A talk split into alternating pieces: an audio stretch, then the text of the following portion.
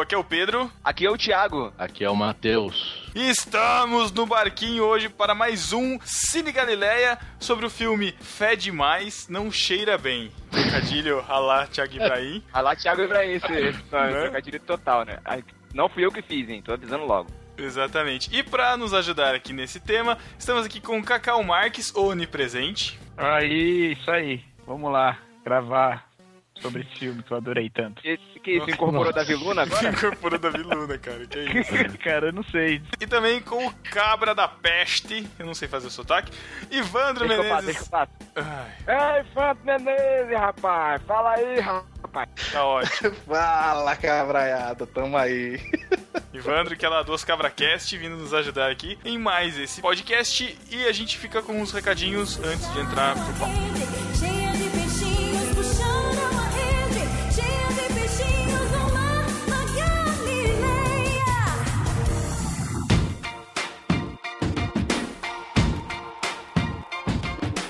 Recados rapidamente aqui, Pedro Angela. Eu sou, agora eu sou o âncora dos recados, olha isso. É nada, âncora nada. Você só tava me substituindo de vez em quando, não veio tomar meu posto, não. Tiago, o que, que a gente teve semana passada no No Barquinho, na última sexta-feira? Aquele podcast lindo, aquele podcast maravilhoso, cheiroso, o podcast delas, número 4, que falou sobre o amor. O amor é lindo, não é, Pedro? É muito amor, né, Tiago? Muito amor, cara. Olha, eu vou te Muito falar, né? Todo mundo curtindo muito esse amor desse podcast, cara. Até o Cacau foi participar desse podcast, cara. Vê se É, pode. então escutem lá, tá muito bom. Tem prática, é praticamente um podcast jukebox. Você vai ouvir várias músicas bacanas Exato. que você inclusive pode seguir a gente lá no Spotify pra curtir a playlist do Delas 4, certo, Pedro? Isso, tá tudo aí no cantinho, aí na lateral do site, tem os links aí. E semana que vem, o que, que a gente tem, Thiago? Temos o novo A Deriva, o nosso podcast é, em formato de audiodrama, produzido por Alex Fábio, Thiago André Monteiro e senhor Chico Gabriel nas edições. Exatamente, um novo audiodrama aí pra você. Compartilhe os aderivas aí pelo WhatsApp, é bem curtinho, bem pequenininho, dá pra compartilhar tranquilo. E também mais um último recadinho, que é o lançamento do CD do Joel Mozart, aquele que faz aquelas caricaturas nossas lá que vão lá pro Facebook, pro Instagram. Ele tá com um CD maravilhoso, muitas músicas bonitas, bonitinhas, de amorzinho também, tem lá também. Olha. É, o link vai estar aí pra você escutar. Olha, eu vou falar, eu sou um cara crítico. Quando o negócio não é bom, eu não recomendo. Vocês sabem disso. Mas o CD do Joel tá dando orgulho. Chama-se Todo Ser que Respira e eu estou ouvindo em looping no meu smartphone enquanto eu vou para o trabalho, enquanto eu faço as minhas atividades no trabalho. Então curtam o link aí, entrem no link, ouçam o CD do Joel. Parabéns, Joel, excelente trabalho, cara. Isso aí, parabéns, Joel. E vamos para o podcast. Não, tá errado, sou eu que tenho que falar, eu sou o âncora dos recados. Então vai. Não, cara, era pra você falar, não, sou eu. Vai, Ah, não, já- já foi. Tá bom, valeu. Tchau. tchau.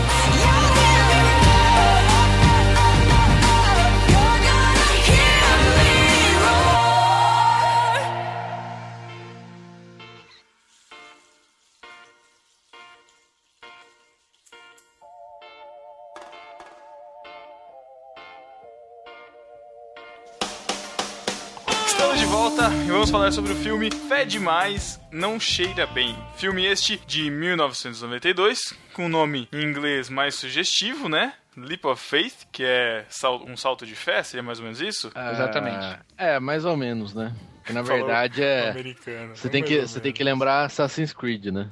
Ah, sim, quando- ô, aquele. Ô, é legal, boa. Ele é boa. o Leap of Faith, né? É, o Assassin's Creed, que é aquele. O jogo de videogame, né? O cara dá aquele salto impossível, né? Do topo da torre pra cair num. num, Um feno. num feno, né? Fofinho. Cara, Sai totalmente boa. possível. Completamente. Bom, o, o filme ele é estrelado pelo Steve Martin, tá bem novinho nesse filme. A propósito. Já grisalho, tá bem novinho, já grisalho. Ah, ele tá, sempre ele foi tá grisalho, loiro, né? sempre. Ele tá loiro, né? Ele nasceu grisalho. Ele nasceu grisalho, é. A propósito, o filme, ele não. A gente não encontrou ele no- nos streamings aí legais, nem nas lojas, então tem um link do YouTube. Se você quiser assistir o filme, tá aqui, linkado aqui. E é legal que você assista, que é um filme bem muito, muito relevante, por isso que a gente tá fazendo podcast. Mas enfim, o Steve Martin, ele é um charlatão, né? Bem Pastor. estilo. Pastor. Charlatão. Na verdade, ele, ele Um não- abraço, Cacau.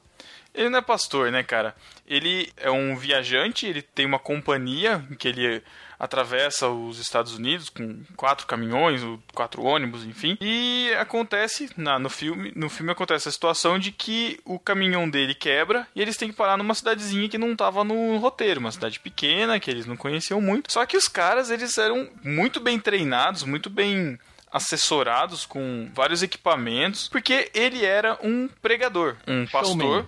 Um show. É, é, é mais um showman do que pastor de verdade. Ele fazia um Essa- show da tem- fé, é isso, né? É, existem É- é esses um cabra pregadores. É. Existem esses pregadores itinerantes nos Estados Unidos, até hoje ainda tem. Não é só lá da época do filme, não. Uhum. O pessoal que vai, arma a tenda, faz uma temporada num lugar, depois desarma, vai em outro. Você tinha a, fosse Catherine, um a Catherine né? Kuma, né? Que era a, a mentora do Benny Hinn. Ela fazia exatamente pregações desse jeito, né? é A Catherine Kuma.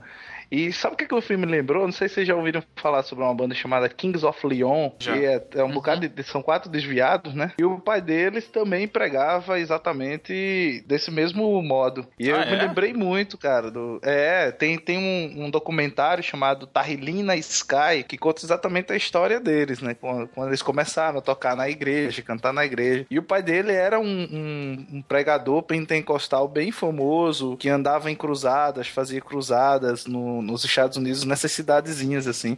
Então tem uma, umas cenas do documentário que mostram isso aí. Eu me lembrei muito disso. Acabou ficando essa referência aí ao, ao Kings of Leon, que é uma banda que eu curto pra caramba. O Ivandro já fez o balaio dele aqui já. Já, né? Tem que Muito aproveitar, né? Ah, Cadê o balaio? Lê, lê, lê, lê, lê. Nossa. É muito boa essa musiquinha, cara. É muito boa. Dá muita risada.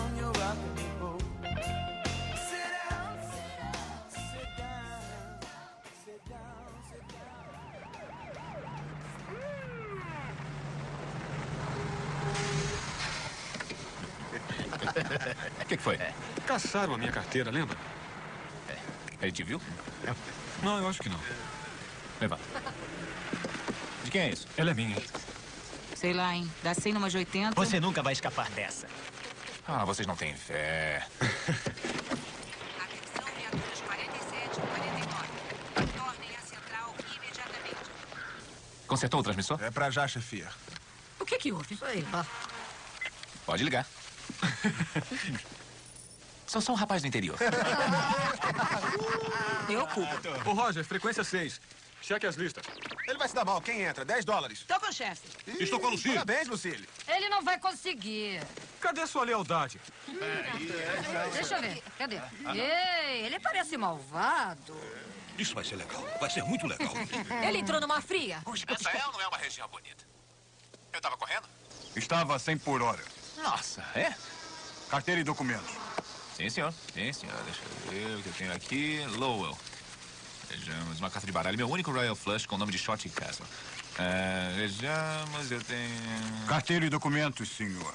Ah, relaxa, Lowell. Cadê o incêndio? Eu vou lhe pedir mais uma vez, senhor. O senhor tem ou não tem os É documentos? claro que eu tenho. Quer dizer, eu sou uma pessoa que respeita a lei, como o senhor. É, a diferença é que eu sei que a vida é mais do que trabalho. Se soubesse disso, ainda teria uma mulher e filha esperando em casa. Olha, põe as mãos no ônibus e abra as pernas. É pesado, hein? Exagerando como sempre. Novidade. Nós vamos caminhar até o carro, senhor. Venha comigo. Ele vai ser preso. É, ele parou de escrever, não foi? Vamos esquecer de mim, Lou. Não é comigo que você está zangado. Está com raiva de si mesmo. Porque perdeu a única pessoa que realmente te amou. Você tem direito de permanecer. Sequência de nomes. Tudo que disser pode ser usado Por contra década, por religião. Não estou falando da sua ex-mulher. Nada, nada. Católico. Estou falando sobre Kathy. Cat. Danado. Nossa, ele é muito cara de pau. Você acha que eu não sei como é? Arriscar a vida por um salário baixo.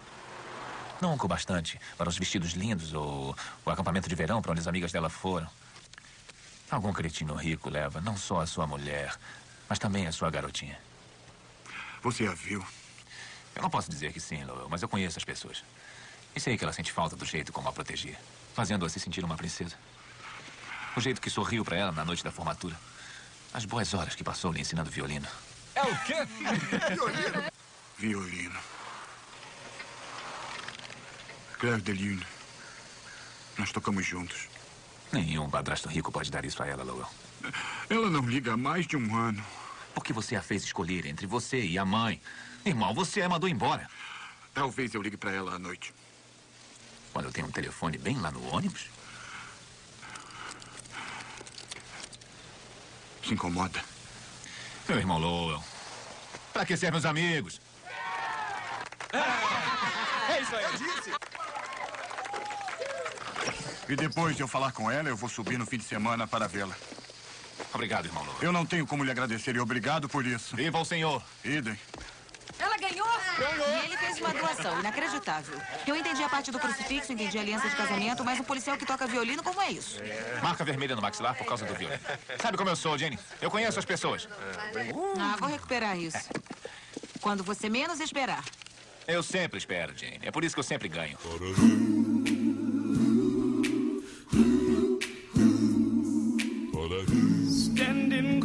Scared on top of Blue.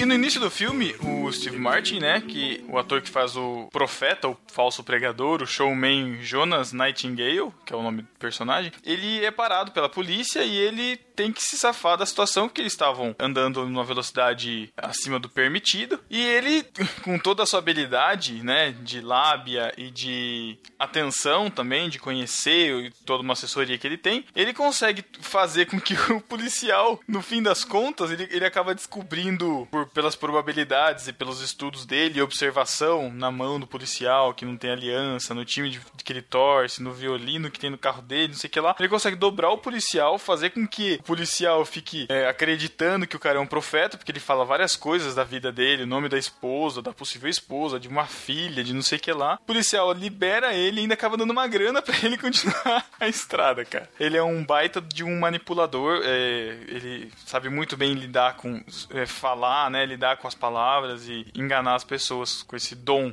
que ele tem, né? É, isso daí é o lance da a persuasão, né? Tipo coisa de, de vendedor, né? Eu, eu já tive experiência de conhecer um pastor da minha denominação que o cara era o vendedor, manja. O cara tinha uma lábia, assim, né? negócio de convencer as pessoas que, meu, você, a, que a maioria de nós não tem. É um, é um negócio diferente, né? Então acho que pra esse tipo de cara, especificamente do filme, isso daí é um, é um dos aspectos, né? Tem que ser o cara que tipo, ele enrola qualquer um em qualquer situação.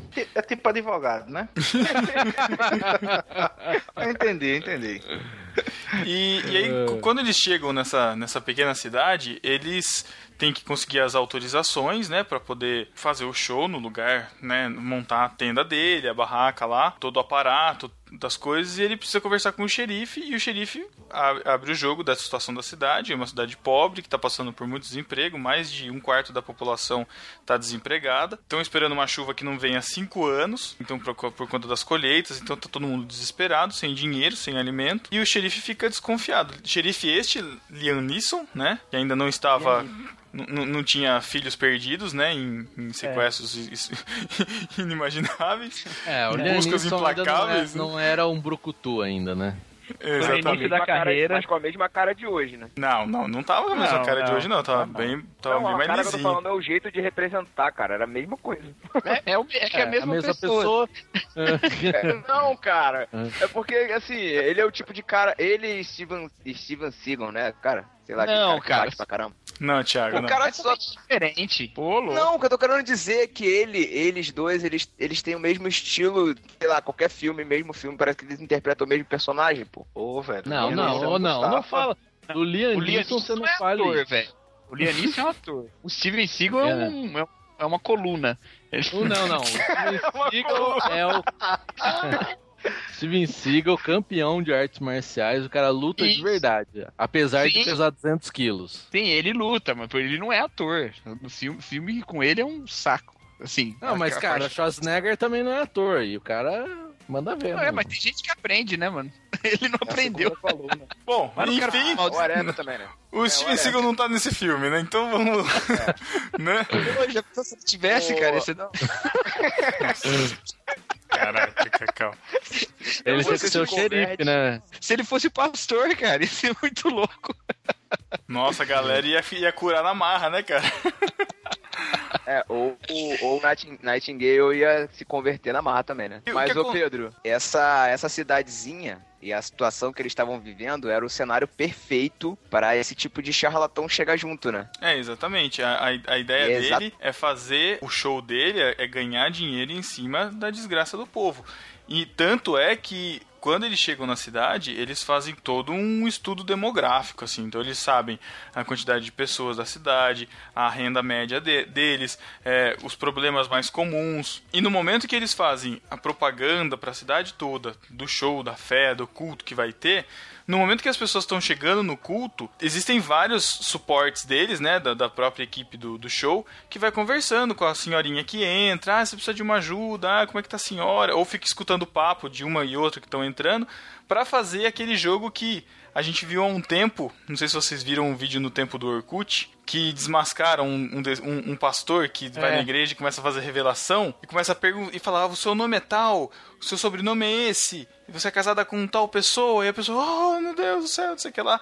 E o cara tinha visto tudo no, no Orkut antes de chegar no culto, né? Já tinha feito sua lição de casa. Então ele meio que faz essa lição de casa antes do culto, né? Ele tem uma assessora que fala num ponto pra ele. Tem lugares marcados, inclusive da pessoas na equipe, no, no próprio culto. Tudo pra fazer o negócio acontecer, pegar fogo, a galera querer dar o dinheiro pra ele. Rapaz, será que o só Ares também é assim? Aquele televangelista, o só Ares, entendeu? Será que. Ah, que era o Mateus, era o Mateus só. Ah, mas não, não, não, não chega nesse nível de revelação ali, né? É, e não ele só cura na- caroço, tem isso também, né? A especialidade médica dele. Então, essa, essa coisa é interessante, porque a gente, tá, a gente tá falando de um culto que ele faz, em que ele prega, na verdade ele não prega, né, ele tá fazendo, ele, ele faz justamente uma, uma animação, com então, um coral cantando e o coral animado, ele faz a, o público pegar fogo, como ele mesmo diz ali, né, de, de fazer o pessoal ficar empolgado, de falar, de se envolver, e aí o que acontece? Quando ele se envolve, ele começa a chamar algumas pessoas e começar a falar revelações, para que as pessoas deem credibilidade para ele né? Então, ah, a senhorinha aqui que tem problema com a vizinha, e aí ah, eu tenho mesmo, não sei o que lá, e aí fica todo empolgado, e aí as pessoas vão ganhando credibilidade.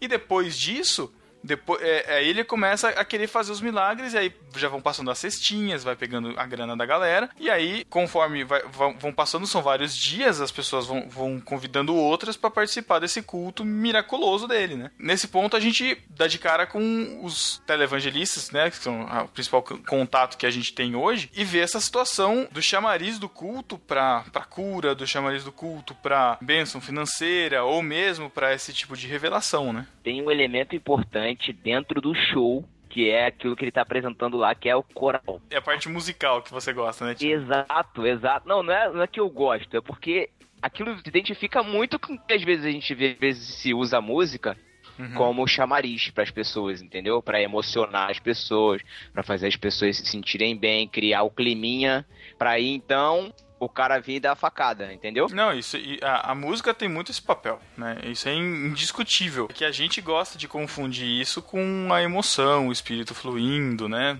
Quando na verdade é um- uma combinação de acordes que a gente ca- acaba conseguindo trazer esse, esse emocional, né? Ah, então você tá dizendo que quando você ministra o louvor, você induz as pessoas, é isso.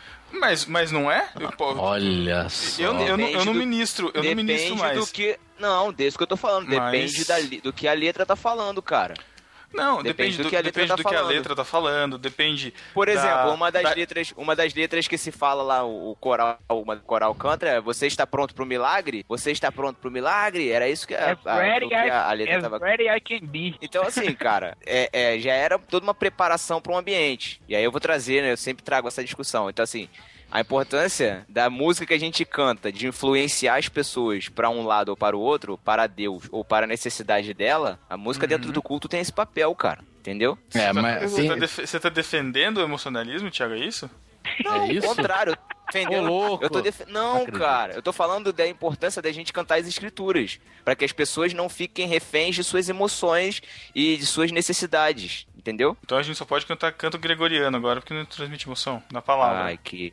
Ai, brincando. meu Deus do céu. Não, eu Não, entendi. só pode Vocês ser sempre- música com letra bíblica, é isso. Com É letra, não, com letra com trecho da Bíblia, melhor. Não, não com, não com a palavra propriamente dita, mas pode usar poesia. Obviamente que a gente pode criar em cima da. da- mas que o, o canto, mas que a letra seja. tenha base bíblica, né? Não isso que a gente vê às vezes sendo cantado por aí afora. É, a discussão aqui é muito menos letra e muito mais a questão do faz parte do show, né? Porque eu acho que ah, ah, o coral Sim, sim. É, é- é muito importante, mas ele é o background, né? Aquele sonzinho de fundo que você está escutando no podcast agora, é ele que vai dar o tom desse momento, né? Até em dois podcasts atrás, a gente fez uma leitura de e-mails lá, um e-mail que a gente gostou muito, eu coloquei uma música emotiva no fundo e o pessoal, nossa, que emocionante e tal, mas foi por causa também da música que eu coloquei ali. Se eu tivesse colocado um putz putz, não ia dar essa emoção, né? Verdade. Então, é tudo muito é tudo muito bem casado. Agora, isso faz parte de um esquema de show, né? De um culto montado vo- e voltado para um show, para um entretenimento. E pastor que quando tá pregando pede um. Tecladinho, é, tecladinho de Tecladinho no fundo, e aí? Ah, Porque tu cara, nunca não pede a bateria, né, cara? Isso é preconceito. É porque é um culto, não é um Birdman, velho. Fica só a bateria lá no fundo. Pô, seria maneiro, hein, cara? Fala a verdade. Não, não seria, né? Seria Não. péssimo. Cara, ó, eu, eu pessoalmente eu acho chato quando eu vou numa igreja. Ah, Achei e- que você ia falar que você faz isso. Não, Ô, não faço. caraca aí, sério mesmo. Na, ver- meu na coração chegou a verdade, acelerar aqui. na verdade, geralmente, eu nem. Eu acabo a mensagem. essa ideia. Não, não. eu acabo a mensagem antes de qualquer música tocar. E a música toca depois, quando eu já parei de falar. Mas o- esse negócio da, da música, assim, eu, eu não gosto de estar na congregação nesse momento. E também não gosto de pregar assim, com a música tocando o tempo todo. Mas eu não acho que isso seja uma fé de quem faz, não. Às vezes é o jeito que o cara aprendeu. É, não, é, não, não, não, não digo que é má fé, porque um pastor amigo meu, que a gente pô, sempre trocou várias ideias tal, o cara entende, sabe, essa mercantilização, gospel, ele não é adepto. Só que aí, o dia que eu fui ver o cara pregar, ele pediu esse esqueminha aí. Cara, foi uma desilusão, assim, cara. Foi, putz. Não, Não, mas, mas sabe o que Mas não, acontece? então, mas entendeu que ele não. Eu entendi que ele não fez por maldade, pra. É, é uma forma que ele aprendeu, entendeu? Não, não foi de má fé. É, eu, eu acho assim, eu o, que, acho- o que acontece no filme é bem diferente do que acontece nas nossas igrejas. O que acontece nas nossas igrejas, geralmente, é colocar o povo cantando. Não, mas E- peraí, e- nossas. Que, nossa, tá colocando o que aí? Brasil. Tá. Não, do Brasil. Não, não, não a minha igreja. Eu- Aqui, o que acontece, que a gente vê quando a música é usada assim, pra esse tipo mais emocional, é, é, é bem, não, é uma coisa que parece mais participativa, sabe? Faz Hum. parte daquele. Sei lá também. Não- É, aqui não tem não esquema acham coral, coral fazendo É, aquele é. negócio, né? Isso É. não tem mesmo. Vocês também não acham que esse formato, muitas vezes, é um formato que a igreja aderiu sem nem pensar muito no que, que ela tá fazendo? É que ela viu em algum lugar, funcionou e começou a fazer também. Ah, sem refletir muito, né? Sim, eu, jeito- inclusive, inclusive eu acho é muito mais na questão de o que faz sucesso para a igreja, o que é sucesso para a igreja.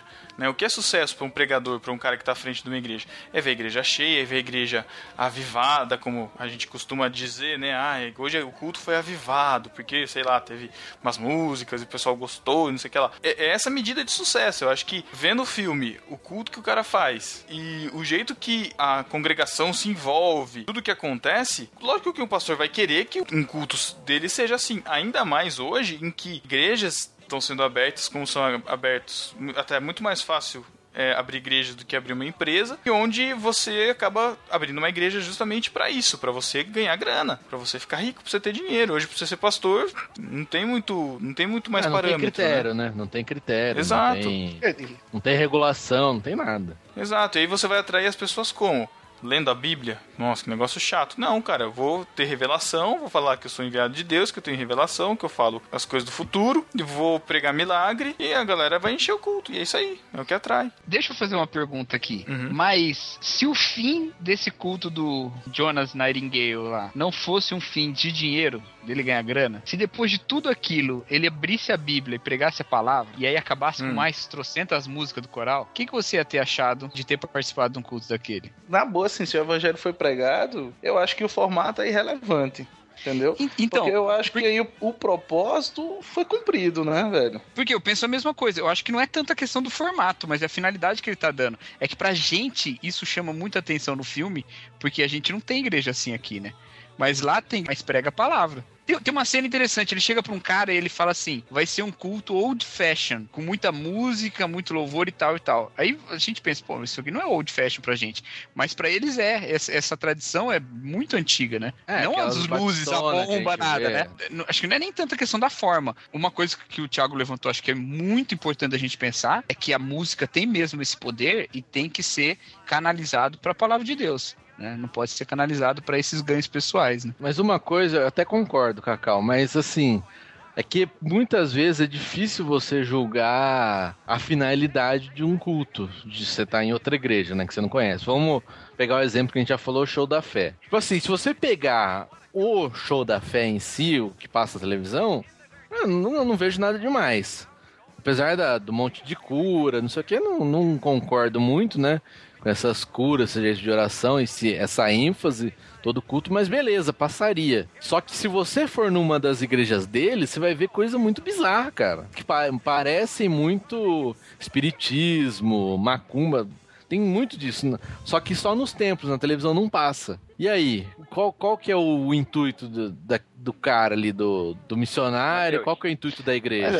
Aí, Eu posso aí, aí responder? Matheus, também, se a gente for olhar, é, a Lagoinha também faz a mesma coisa, velho. Se você ah, vê o DVD do Diante do Trono, é um negócio limpo, tranquilo, mas você para e vai assistir os congressos lá que eles fazem, alguma coisa que passa lá na Rede Super, você vai ver que, que também tem muita coisa, assim, bizarra também, entendeu? Ah, inclusive, até uma ênfase muito grande na questão da grana, assim, não descarado como na do, do RR, mas você também vai ter isso. Eu acho que, que talvez a grande questão aí não é o elemento do culto em si, mas é o propósito no uso desses elementos. Então eu conheço um- uma igreja em João Pessoa, que é uma igreja presbiteriana, em que os membros da igreja perguntaram ao pastor que está lá atualmente, que é um, um jovem de 28 anos, e, e perguntaram a ele assim: olha, o que, que você vai fazer para nossa igreja crescer? Qual é a sua estratégia? E a resposta dele foi uma só: Isso é a única estratégia que eu conheço é pregar o evangelho. E desde que ele se tornou pastor dessa igreja, acho que já vai uns quatro anos que ele está à frente. A igreja dobrou o número de membros. E a única coisa que ele fez realmente foi pregar o evangelho. Então ele começou Trazer a Bíblia a fazer sermões pro- pro expositivos. Exatamente. E muitas vezes, por exemplo, agora eles estão numa série, se não me falha a memória, de juízes.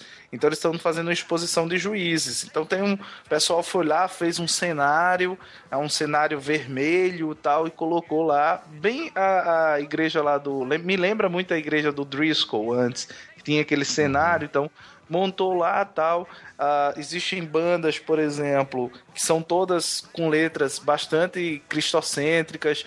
Ah, tem uma versão, por exemplo, que eles tocam lá do João Alexandre, do Proibido Pensar. Então eles passaram a, a, a, a, a ter todo esse movimento dentro da igreja, mas direcionado à pregação da palavra. Então, assim, eu, eu não, não consigo ver como é que esse aparato ele, ele poderia ser maléfico, porque se eu pensar o aparato pelo aparato em si, aí sim eu vou. vou talvez ele, ele não teria esse teor moral que a gente às vezes atribui, uma coisa ser imoral. Agora, se eu uso isso para distorcer o evangelho, para promover um show, aí pra mim, cara, é um problema, que é o que a gente vê no caso lá do Jonas, né? Então ele usa isso como um propósito para chamar a audiência, porque ele precisa daquela audiência. Ele usa de outros mecanismos de manipulação para essa audiência se envolver. Então não é só o coral que está envolvendo, não é só as luzes que está envolvendo, não é só o crucifixo que está lá presente e de forma muito imponente. Mas Na verdade, é a única todo- coisa cristocêntrica que tem lá é o crucifixo, né? Pois é, e que fica no centro do, do palco mesmo, né?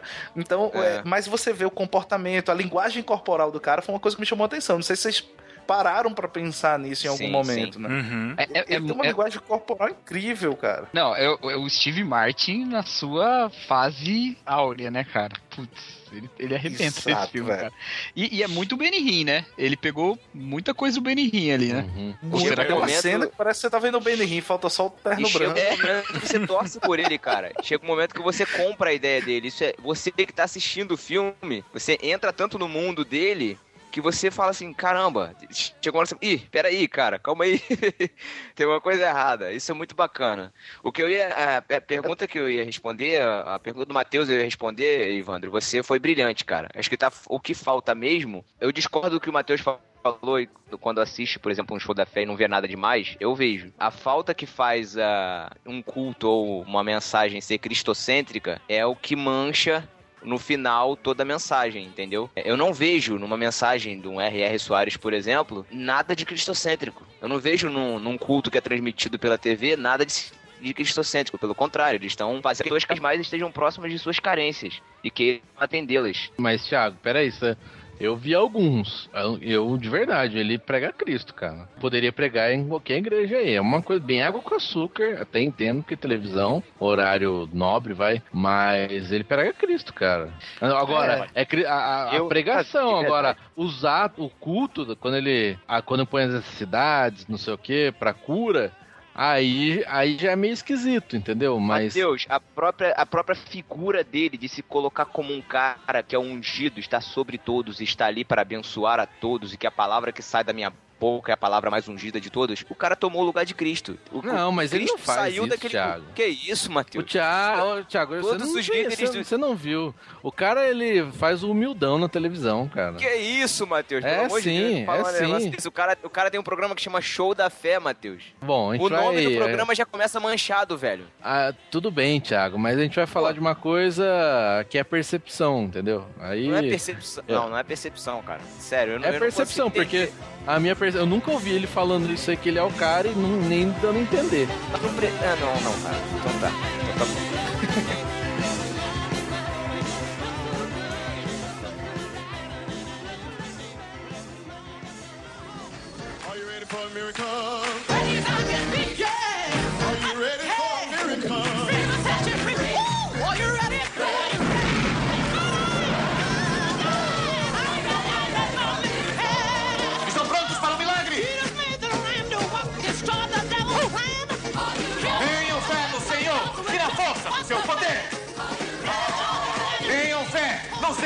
na força do seu poder.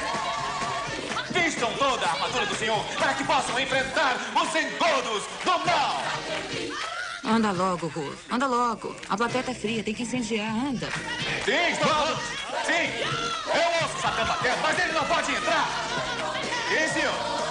Vambora, pessoal. Libertem-se. Deixem Deus entrar e assumir. Abaixe o tom um instante antes. Abaixe. Eu tenho que conversar com essas pessoas. Muito bem. Eu tenho que conversar com essas pessoas. Eu quero contar uma história E agora a emoção. sobre um homem lá de Nova York. Um homem chamado Thomas. Bom, o Thomas morava na Quinta Avenida, com vistas para o Central Park, até do banheiro. Esposa linda, dois belos filhos. Mas sua vida estava péssima. E sabem por quê? Por causa do medo. Ele temia que seu negócio falisse. Temia que seus filhos fossem vítimas de injustiças. Temia que seu cabelo caísse e que sua mulher deixasse de amá-lo. Temia a morte. Mas a morte é uma brisa. Já souberam de alguém que voltou para reclamar? Não. É a vida que vai matar você. Ô, Matt, manda seu pessoal acordar. Ele era um prisioneiro. É, Thomas era um prisioneiro do medo. Amém, pastor! Então, ele arrumou um advogado para seu negócio, um guarda para os seus filhos, e uma peruca de dois mil dólares e um médico de primeira. Mas Tom estava feliz? Não. Não. Porque quando Thomas finalmente veio a mim, ele ainda tinha medo.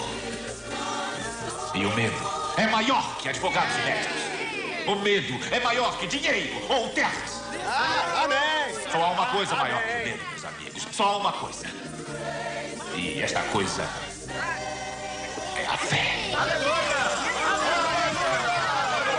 Fé que o universo precisa de seus talentos. Fé que sua mulher ama o que está em sua alma e não em sua cabeça. Fé que seus filhos serão protegidos não por um homem com um 38 na mão, mas pelo homem com um super equipado e poderoso lançador de granadas de amor. E esse homem, irmãos e irmãs, esse homem é um homem, é um homem somente. Esse homem é Jesus Cristo! Se querem se sentir felizes, tudo que têm a fazer. Se querem se sentir amados, tudo que têm a fazer. Se querem se sentir seguros, se querem se sentir fortes, se querem se sentir dignos, tudo que têm a fazer, tudo que têm a fazer, tudo que têm a fazer é serem salvos. Digam obrigado, Jesus. Jesus! Isso! Digam aleluia! Tá lindo, Jojo. Jesus correndo por minhas veias. Eu sinto uma cura se aproximando.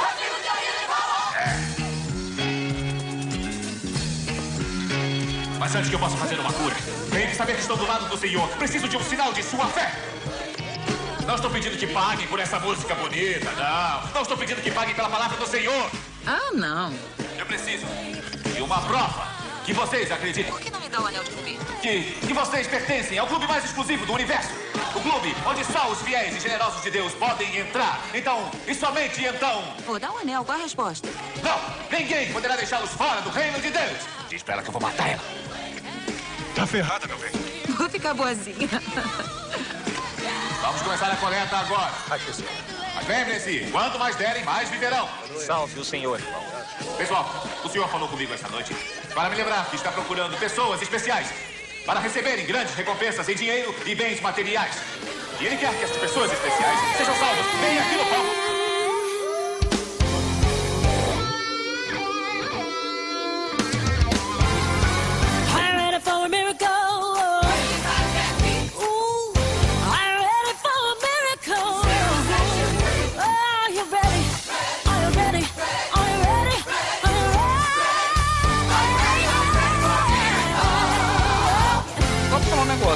Thiago, eu não torci pra ele hora nenhuma, velho. Não, eu queria que ele se ferrasse do primeiro minuto ao último. Só isso, só pode ir. Não, cara, chega um Cacau momento defendendo no a profissão, né? Não, não. che- Chega um momento do filme que ele se envolve com a menina lá, que, e- e começa a, a ter aquele, aquele romancezinho. Aí aquele, aquele garoto de- deficiente entra na jogada.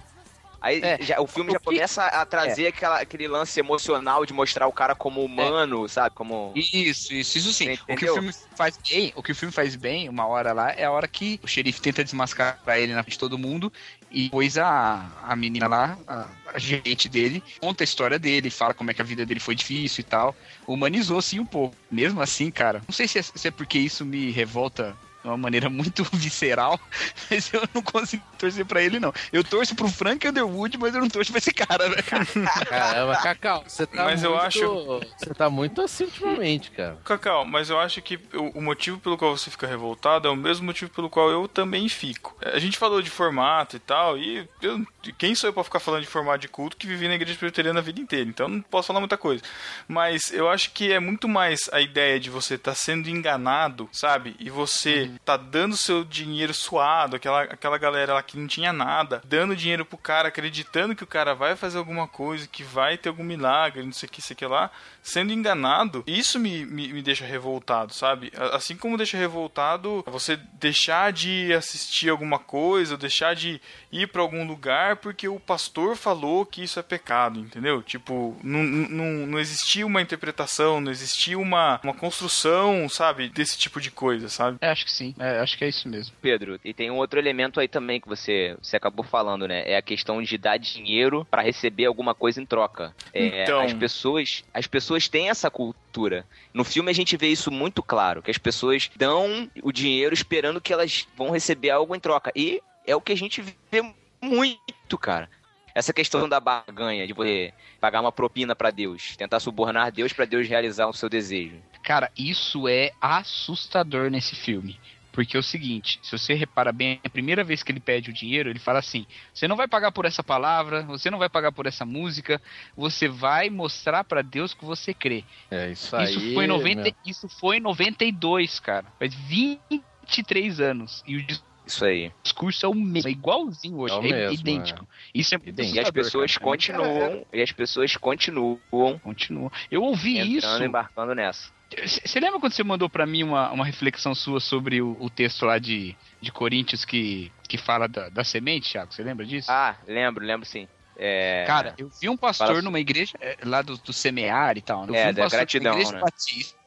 Tradicional, uma igreja super saudável. O pastor não é pastor dessa igreja, foi era de outra, de outra igreja, foi visitar lá. E usando esse tipo de linguagem, cara. Mano, sabe? É, é assim, dentro de uma igreja onde as pessoas. Tem uma EBD fortíssima essa igreja e tudo. E, e não adianta, se o cara tá ali, cara, no púlpito, ele, ele pode muita gente da igreja ficar revoltado, mas um ou outro cai no- na lábia dele, sabe? Então, isso, é outra coisa importante. Precisa saber quem que pra quem que você dá o púlpito, quem é que você chama pra pregar, porque não é fácil, não, cara. Isso nessa igreja, né? Tem igreja que a maioria entra nessa, nessa- nesse discurso e um, e o- um ou outro fica revoltado. É, exatamente, verdade. Eu- Você que é o vários, triste.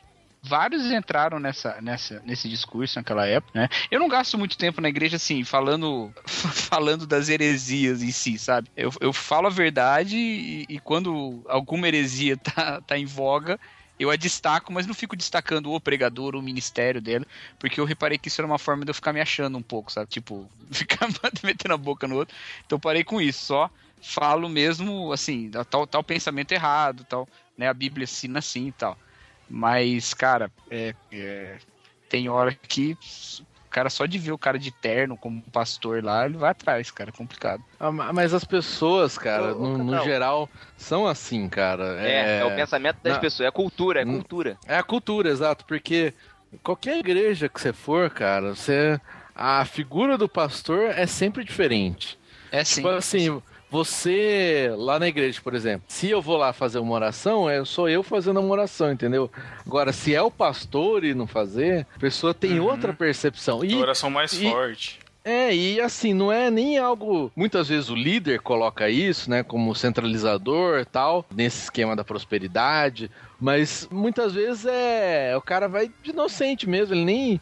Não percebe isso. E talvez isso é até uma coisa que tem que ser combatida um pouco, né? Começando pelos pastores, até né? fora, Matheus, até fora do ambiente da igreja, é, isso é perceptível, cara. Então, assim, eu há uns anos atrás fui ordenado pastor dentro de uma igreja que tinha todas essas práticas de milagres, coisa e tal, que seguia meio aquela Olha aí. da- Como é que é? Como é que é? Por favor, volta aí. Olha a revelação. Olha aí! Volta aí, É. volta aí.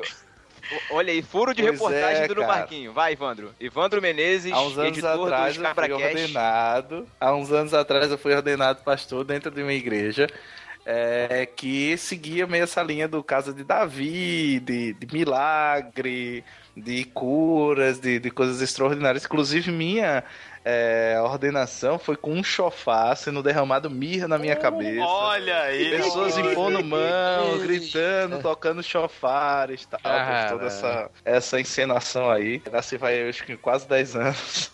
Cara, era perceptível isso. é, Eu percebia isso. Que a maneira como as pessoas se relacionam com você é diferente. Porque você passa a ser a fonte do poder de Deus.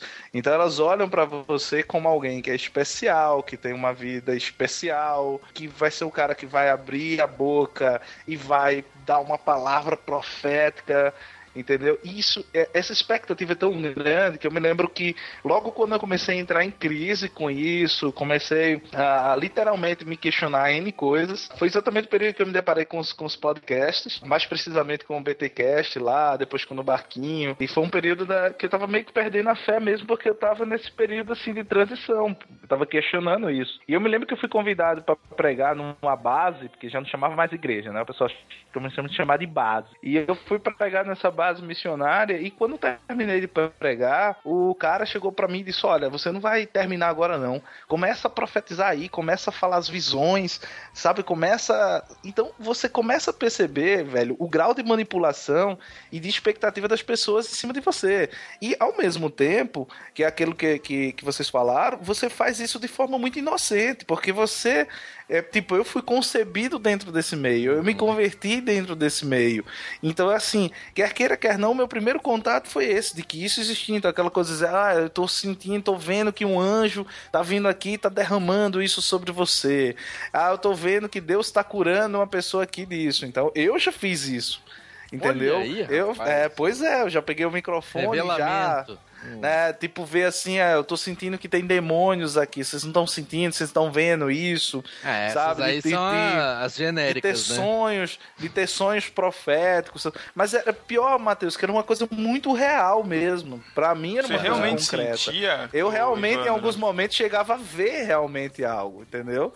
E Caramba. não sei se era da minha imaginação, não sei se era da minha cabeça, é, mas enfim, ah, eu acho que você fica tão condicionado dentro disso, cara, que, que você mesmo passa a acreditar naquilo, entendeu? Você passa a, a- a- internalizar aquilo que as pessoas olham pra você, percebe, sabe? Então, eu acho que mais do que a coisa da charlatanice, muitas vezes, isso acaba porque você acaba moldando dentro daquele meio pessoas que vão pensando dessa forma, que vão Uhum. sendo formatados dessa maneira. Eu tinha amigos que tinham grana, que, por exemplo, viajavam para outros países, que iam atrás de grandes profetas, avivalistas, do Benny Hinn, por exemplo, do Randy Clark, ah, da, daquela lá de, de Moçambique, que é a americana, Heidi Becker, toda aquela galera da, da- de Toronto, da igreja do, do aeroporto.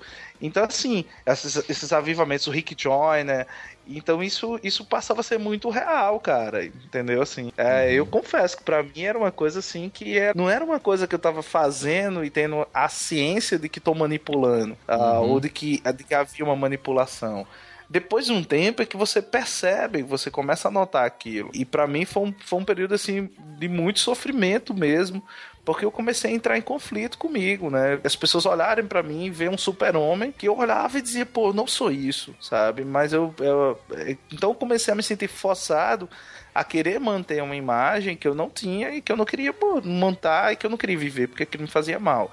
E foi quando eu comecei a me afastar. E ao mesmo tempo, você perde todas as suas relações, né? Você perde todas as suas conexões. Porque uma coisa que é, que é muito forte nessas igrejas, em que tem é, esse culto central numa pessoa, é que todos os seus relacionamentos acabam ficando é, vinculados dentro daquele espaço, dentro das pessoas que estão ali, né? Então você passa a criticar. Então eu ouvi ah, depoimentos testemunhos que o cara dizia assim: Ah, eu, eu antes era batista, agora eu sou, agora eu encontrei Jesus, agora eu sei o que é o evangelho. Ah, antes eu era presbiteriano. Então não é uma coisa tipo, eu era drogado e, e agora sou crente.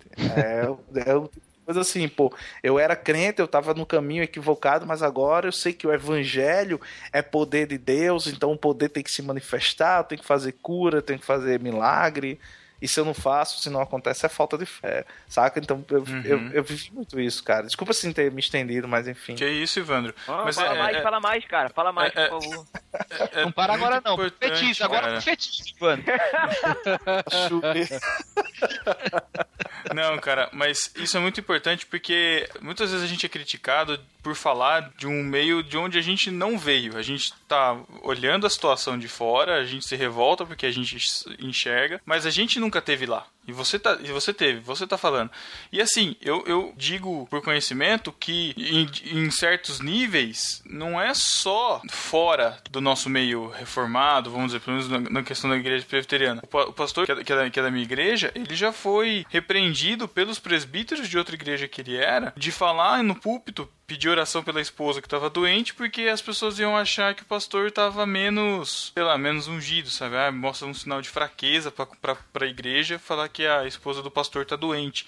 Eu, eu, não, eu não sei, eu- eu- não é exatamente o mesmo nível, eu sei disso, mas da mesma forma é, é essa síndrome que a gente, em particular, o brasileiro, tem de querer achar um salvador para resolver as coisas, né? Seja na política, de ter o cara lá que vai resolver todos os problemas, seja na igreja, de ter o pastor que vai trazer o avivamento para a igreja, que vai mudar tudo, que vai fazer as coisas, vai, vai fazer acontecer, e se não faz acontecer, troca, porque ah, esse pastor é muito ruim, não tá acontecendo nada. Eu não acredito que seja o brasileiro, porque se pegar, por exemplo, os Estados Unidos também.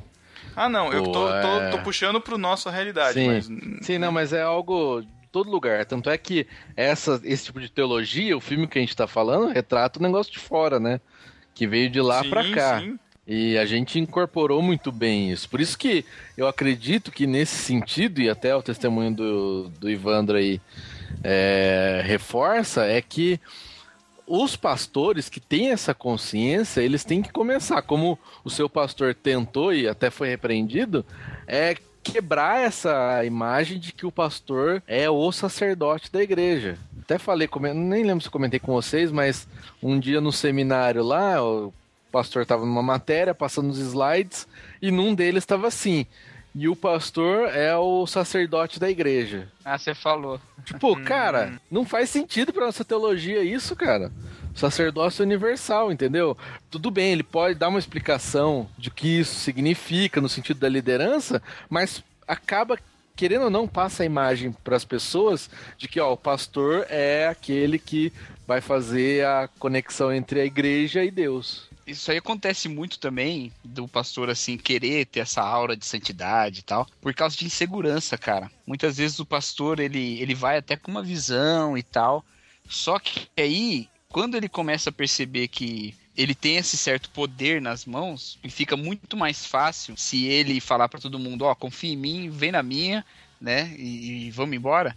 Ele acaba se deixando levar um pouco por isso, né? Não é fácil você de fato ser fiel e condizente ao sacerdócio universal quando você é visto como sacerdote pela igreja. Não tô defendendo quem faz isso, não, de maneira nenhuma. Porque se encontro gente dessa maneira, eu critico e, e- e falo que tá errado, né? Mas a raiz muitas vezes é essa. O cara tá um pouco inseguro, ele tem uma certa segurança e confunde um pouco essa confiança que a igreja tem nele com a confiança em Jesus Cristo. E aí ele acaba levando a igreja nas costas em vez de fazer de cada um um servo de Deus, de cada um um ministro de Deus, né? Até essa ideia que o Pedro falou, né, da crítica que esse pastor recebeu, não sei, né, eu não conheço detalhes, mas na minha mente o cenário no qual isso acontece é justamente um cenário em que pastoreios, né, ou, ou pastorados estão em xeque em várias igrejas e muitos problemas e tal, porque eh, tem, tem uma crise de, de, de confiança também. E vão dizer justamente isso: ó, você não pode fazer isso, você tem que parecer o super-herói, porque já não tá fácil da maneira que tá. Imagina se você começar a falar que você precisa de oração da igreja, que você tem fraqueza, que você tem dificuldade, né? Com certeza a, a resolução disso. É na, no caminhar da, da comunhão mesmo, né? Um confiando no outro e um mostrando a humanidade que é, né? Cada um pro outro. Acho que vai nessa, nessa caminhada, né?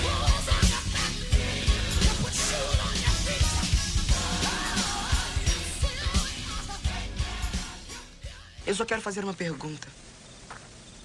Hum. Quando pretende ir embora da cidade? Ir embora? Acho que em uns dois dias.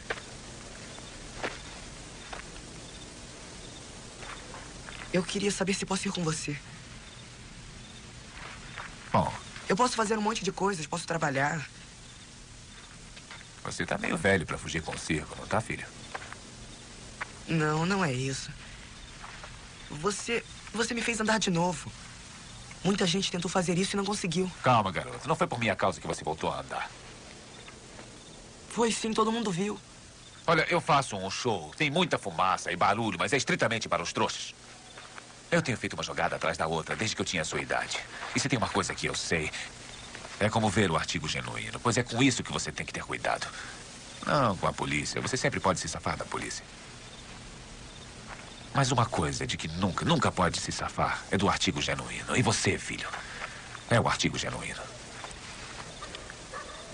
Está dizendo que é um farsante? Eu sei que eu sou uma farsa. Que diferença faz se você realiza o trabalho? Garoto. Faz toda a diferença do mundo. Vamos passar para um ponto mais polêmico. Durante o decorrer do filme, ele vai fazendo o Jonas Ni- Nightingale. Ele vai fazendo o seu show, né? Ele vai fazendo as suas apresentações, levam pessoas até a frente, a senhorinha levanta o braço lá, cheio de artrite, artrose. E no início do filme ele conhece uma garçonete. A garçonete tem um irmão que não consegue andar, então ele faz uso de cadeira de rodas, ele não consegue. É, cadeira de rodas e de muleta, ele não consegue se locomover. Um problema é resultado de um acidente. E o que acontece é que ele acaba se envolvendo, né, nos, nos cultos, ele quer buscar a cura para ele. Em um determinado momento do culto do pastor Jonas, ele se coloca lá, ele quer a, a cura. E o pastor vê ele, ele ali e sabe que não é capaz de, de, de curar de verdade, né? E ele sai do palco como se o show tivesse acabado. Só que o público, todos estavam chamando, ah, quero mais um, quero, vamos lá, né, mais uma cura, e o menino lá esperando. E em todo, todo esse meio ele fez uma polêmica lá com a imagem de, de Cristo na cruz, que a imagem abriu o olho, ele pintou um olho lá e virou, chamou mais atenção ainda, enfim. Então, tava toda a congregação cheia, a tenda toda cheia. Ele volta para pro público, começa a falar as coisas e o menino começa a subir o púlpito, vai subindo lá com, com as muletas, encosta no pé de Jesus, né, na imagem de Jesus, e ele acaba dando um passo em falso, mas ele é curado. Ele começa a sair andando e o cara fica embasbacado. Como assim? Esse cara, ele é, ele é profissional? O que que ele e a irmã dele estão fazendo? Ele não acredita que o, que o menino foi curado, né? Ele acha que ele que o menino é mais esperto que ele, fez um esquema para tentar ganhar em cima em cima disso do que ele já ganhava, né? Eu tô trazendo essa discussão pelo seguinte: existem dois pontos aí que a gente pode discutir. É a questão dos milagres, porque no filme é uma obra fictícia, mas o menino foi curado. Quem curou? Como curou? Ainda existe milagre? Existe essa questão ainda hoje? Milagres acontece, é isso? Exatamente, exatamente. Ô Pedro, você tá falando isso por causa do, do garoto que é portador de deficiência. Como é que é, Cacau, que fala? Pessoa Isso com é- deficiência. Pessoa com deficiência. Aleijadinho. Meu Deus. Matheus politicamente incorreto. Então, o, o menino lá, que eu esqueci o nome dele, ele acaba sendo curado, né? Mesmo no meio dessa, dessa confusão toda, ele acaba sendo curado. Mesmo, É, porque mesmo no meio do todas as curas são falsas. É, todas as curas lá são falsas, né? Menos essa, essa foi É, verdadeira. todas as coisas são combinadas, os caras são combinados assim. E aí, esse no final, o cara acaba sendo curado. Eu acabei fazendo um link, Cacau, com um documentário que você me passou, que você até recomendou lá nos CabraCast, que você gravou com o Ivandro. Santa Cruz, né? O nome do, do- do documentário. Isso. Porque acontece uma coisa parecida, né? né, Nesse documentário. Muito interessante. Vale, vale, a, pena, vale a pena contar? Vou acabar estragando, né? Não, não estraga, contar. não. Você já Tá, estragou, então tá. na verdade, mas tudo bem. Então assistam. assistam o documentário. Que doido.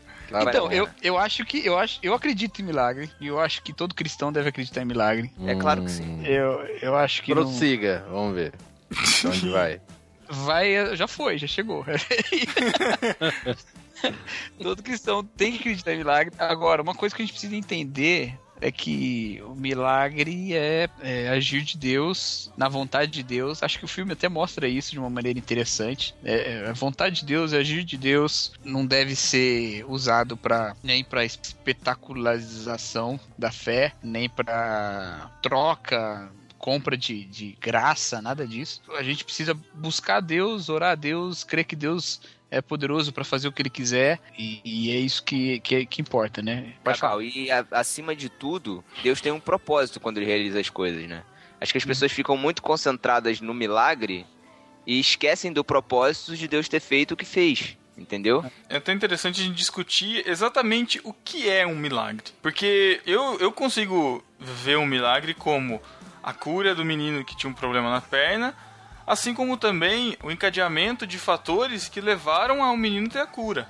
Entendeu? Se você for pegar desde o começo do filme, o espetáculo não era pra ser naquela cidade. O caminhão quebrou e eles pararam ali. Esse fator desencadeou, entre outras coisas, não só a cura do menino, mas também o, o cara ter, sei lá, se tocado e de repente, o, o próprio Jonas, né? E de repente uma própria conversão de fato dele, de, de ter visto a mão de Deus trabalhar em tudo, né? É, Pelo menos se arrependeu, tá. né? E eu, tá, eu achei que, que, que esse momento talvez foi o momento mais próximo dos milagres que são descritos de Jesus no- nos evangelhos. Porque quando você vê os milagres de Jesus, eles, eles tinham muito esse contexto de um sinal, né? Então eles, eles é, evidenciavam a, a pregação dele e, os, e, e eram como sinais que acompanhavam essa pregação e promovia de fato arrependimento e mudança em muitas das pessoas que estavam ali no entorno dele.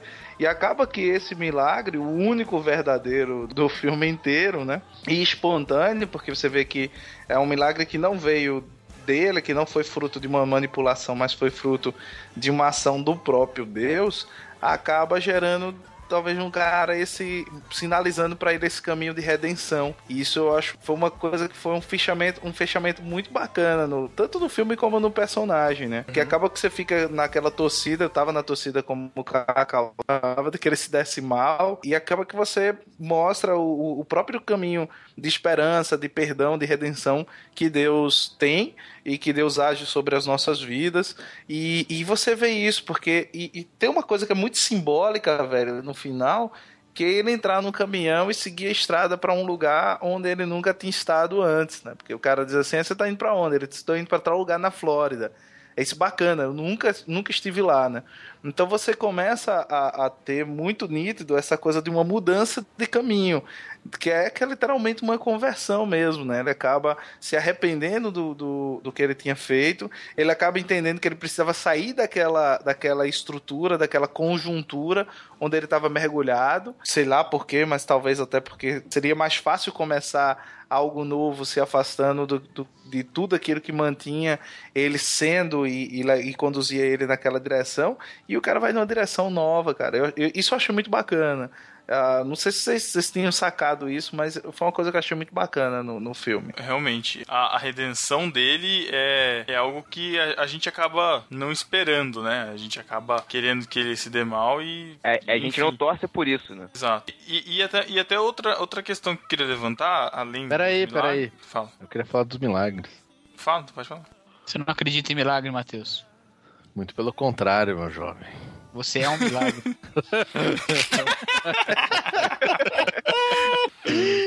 Não, seguinte, mi- milagre, só não vem me falar assim, ah, é um milagre hoje acordar, é um milagre ver a natureza, ah, então eu acredito em milagres, ah, eu fui salvo, um milagre. Beleza, pode colocar essas coisas como milagre, mas cara, a gente tá falando aqui do milagre mesmo, aquele lance sobrenatural, certo? Aquele negócio sem uma explicação lógica ou coerente, ou sei lá. Esse tipo de milagre a gente não vê mais assim hoje em dia, como se a gente pegar os relatos bíblicos, a não ser talvez nessas igrejas aí que pregam isso, se é que realmente estão acontecendo lá. Mas eu, eu realmente acredito que os milagres ainda acontecem e fa faz parte do cristianismo, lógico que de uma forma diferente que era ali com Jesus, né? Na, naquele princípio, porque tinha um outro propósito. Mas também eu, eu também vejo que as pessoas estão muito, como eu posso dizer, meio céticas, sabe? Os cristãos mesmo, né? Não, não se fala mais assim de milagre, porque a gente nem sabe muito, porque, como o Thiago falou, é, ah, mas tem que ter um propósito, não sei o quê. Então parece que você não pode nem orar pra acontecer um milagre, entendeu? Parece que Não, tudo não é meio nesse sentido que. que eu falei, não. Não, eu sei, sentido que eu, falei, eu não. sei que não foi Eu falei que os sentido. milagres acontecem, eu acredito, eu penso igualzinho a você. Eu tô querendo dizer que as pessoas precisam desenvolver a consciência de que Deus realizou algo na vida delas para um propósito. Porque as pessoas ficam muito concentradas naquilo, aí esquecem de colocar em prática, viver aquilo para o que Deus cham- as chamou, entendeu? Sim, mas o É que meio propósito que às vezes é. espetáculo, né, velho? É, mas o, o propósito às Isso, vezes é o um milagre, o milagre mila- vira o, o propósito, e não é, cara. Sim, mas o milagre, ele pode ser um milagre pela cura. Não precisa ter nenhum outro sentido naquilo. Sabe? Não precisa ter uma, um significadão. Esse milagre que aconteceu, porque Deus queria, Deus queria curar e acabou. Tanto é que quando você pega lá nos evangelhos, ele cura um monte de gente que não volta, não, não foi salvo, não aconteceu nada. Foi só pra então, manifestar o poder, compreendem- Então, exatamente, cara. As pessoas não compreenderam. As pessoas. Todo, tudo que Deus faz tem um propósito, Mateus. As pessoas é que às vezes a gen- a gente é que não compreende o propósito. Mas tudo que Deus faz tem um propósito. O que eu estou defendendo é que a gente precisa desenvolver essa consciência de que foi realizado um milagre comigo, então existe um propósito para aquilo ter sido feito. Ah, eu não reconheci aquilo. O problema não é que Deus não tem um propósito. Eu é que não entendi o propósito de Deus. Mas o propósito pode ser a gratidão? Simplesmente Cara, eu- ser grata a Deus Eu- por isso? Eu acho que o, o milagre ele não é feito especificamente pra você, cara. Eu acho que ele, é- ele é feito pra, pra nós, entendeu? Não, aí eu discordo. Como assim, cara? Eu acho que Ué, não dá pra gente. O propósito de Deus ele não é individual, cara. Ele é comunitário. Deus relaciona individualmente com cada um, Mas- cara. Se ele quer. pro- se, ele- o se eu tô num- propósito- se eu tô aqui dentro da minha casa, fico doente, não falo com ninguém. Eu oro, peço um milagre, Deus me cura. E aí? Não é pra todo mundo, foi pra mim. Eu posso Mateus, usar isso pra testemunhar, entendeu? Exato, Milagre a partir especificamente. Mas o pode milagre ser- não é um fim em si mesmo, cara. O fim é o propósito de Deus. O milagre Mas o- é um meio. mas É isso que eu tô o- querendo dizer. A o gente tá muito ser a minha- individualista. Não, mas o fim pode ser a minha cura, Thiago. Não é Você não, não, pode falar. Não, Por que não? Eu não vejo É, Deus, Deus- assim, cara. Deus eu não não vejo um Deus falar. trino. Eu não vejo um Deus trino trabalhando na individualidade, cara. não, É mas isso. então você tá falando que Deus não pode fazer uma coisa pra agradar um filho dele. É isso que você tá falando. Não, tô Não, falando. mas- Não, você, tava, colo- você está colocando palavras. Não, Você é- está sendo é o leviano, que você candidato. falou. Candidato, você está sendo leviano. Ó, é o Você está seguinte, hein? colocando palavras na minha boca. Fala, Cacau. No, no máximo, três brigas entre vocês nesse podcast. eu tendo a concordar com o Matheus. Ah, claro. Nossa, agora eu não vou nem dormir essa noite. E olha que eu tendo a concordar com o Matheus por um motivo. Não é fácil a gente ficar dizendo que Deus pode, Deus não pode fazer, cara. O que Deus faz e o que Deus não faz. Deus é livre, né? Mas, Cacau, em momento nenhum. Cacau, em momento Não, nenhum. não, eu falei calma, que Deus deixa eu não terminar. pode, não pode. Deixa, deixa ele terminar, Thiago. Deixa ele terminar. Não, porque é o seguinte, eu entendo o que você tá falando. Eu acho que o milagre, né, tá, tá, tá dentro de tudo que Deus faz, os propósitos dele e, é, vai bater um pouco na, na diferença de cosmosão que a gente tem, reformada e não reformada, né? Mas claro que Deus tem o seu plano e faz o seu plano acontecer. Agora, a gente deve buscar a vontade de Deus independente do milagre, né?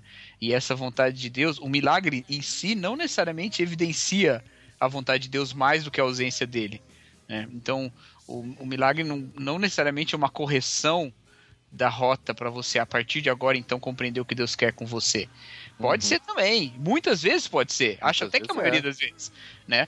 Mas eu, eu tenho dificuldade em, em limitar o milagre dessa maneira por realmente não não encontrar esse tipo de especificidade na Bíblia. Na verdade, a Bíblia não, não, não me parece desenvolver uma teologia do milagre também, né?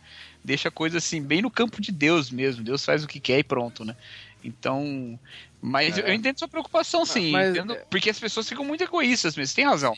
A gente hoje, assim, a, nossa. Peraí, peraí, você tá dando razão pra mim ou pro Matheus, Cacau? Pra você Tá agora. em cima do muro, Cacau. Cara, deixa eu ficar no muro. Peraí. Como é que você conseguiu, su- como que você conseguiu subir muro, no como muro, assim? Cacau? Como que você conseguiu subir no muro?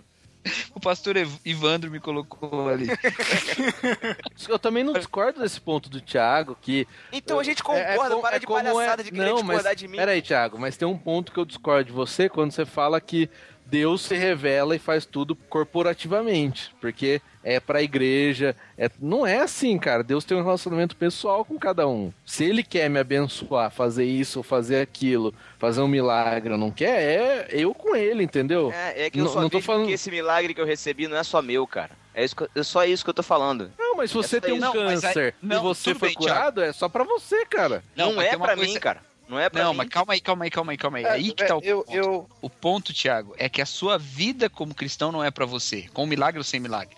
De qualquer forma, o que Deus atuar na sua vida tem que reverter, com milagre ou sem milagre, para a, a- sua dedicação de amor ao próximo, que é o fim É da, isso. da lei de Cristo pra você. É isso, Mas é isso não é, uma- não é um aspecto exclusivo do milagre.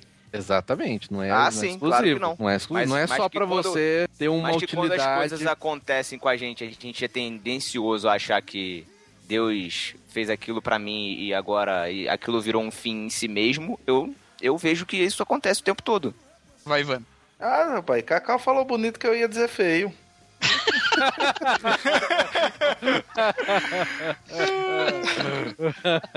Mas o seu sotaque deixa tudo mais brilhante. Deixa, Fala aí o seu sotaque. é que, eu- que eu vi vocês aí nessa, nessa, nesse chilique aí, vocês dois. Aí eu tava aqui pensando que Deus pode agir individualmente, cara. E eu acho que eu concordo com o Mateus nesse sentido, de que Deus pode gerar um milagre somente para um dos seus filhos. Agora, também concordo com o Tiago no sentido de que nenhum milagre vai ser recebido unicamente só por aquele indivíduo. Então, eu vou pegar aí o exemplo que o Mateus falou. Então, se você tem um câncer e Deus se cura daquele câncer, eu não acho que esse milagre acaba sendo só para você, mas eu acho que ele acaba atingindo outras pessoas a partir dessa manifestação em você.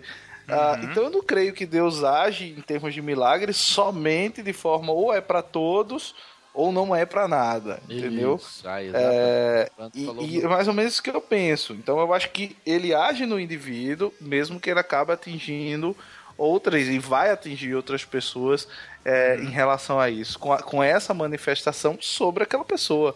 Porque seria também eu diminuir muito filho de Deus, o, o indivíduo, a minha relação pessoal com ele, eu diminuir a ponto de dizer, pô, eu sou só uma peça no meio de, de uma corporação, sou uma peça no meio de um bocado. E que Deus não tem um trato individual comigo, e que as minhas aflições e que os meus anseios são pessoais, ele não responde, né? Porque acaba sendo mais ou Ele- menos isso. É, ele vai só responder se for pra um bem geral. Exatamente. Não olha Então, particularmente pra mim. Então, se o cabra mora sozinho, no meio de uma cabana, no meio do nada, vive só ali, ele pede um milagre e não recebe. Vai ser pra É. quê? Pros calangos que estão passando na porta? Ah, não, não vai rolar. No mínimo, ô, ô Ivandro, ah, essa discussão não vai a lugar nenhum. É melhor É, você já fechou bem. Você fechou bem. Não, você fechou bem. Você fechou bem. Não, acho. Fala que assim, gente- eu perdi, fala. Não se trata de perder ou não, Matheus. Pô, esse seu senso de competitividade Ai, ai. te afasta das Thiago, pessoas, cara. Você tem que parar com Thiago, isso. o, o Ivandro falou bem, cara. O Ivandro falou bem, cara. Você Thiago, pensa em Deus como um grande, um grande tabuleiro de xadrez. Não, eu só com o penso, Thiago, eu só penso peças, que as cara. partes elas não funcionam fora do todo. Só isso. Eu só O penso Thiago que nós tudo vai estar Rolou- errado quando rolou- chegar no céu. Vocês falando agora, rolou a musiquinha da, da- o tema lá do Game of Thrones na minha cabeça agora. Imaginei o Thiago como Tyrion. É, quem mais, né? Quem mais? Amazing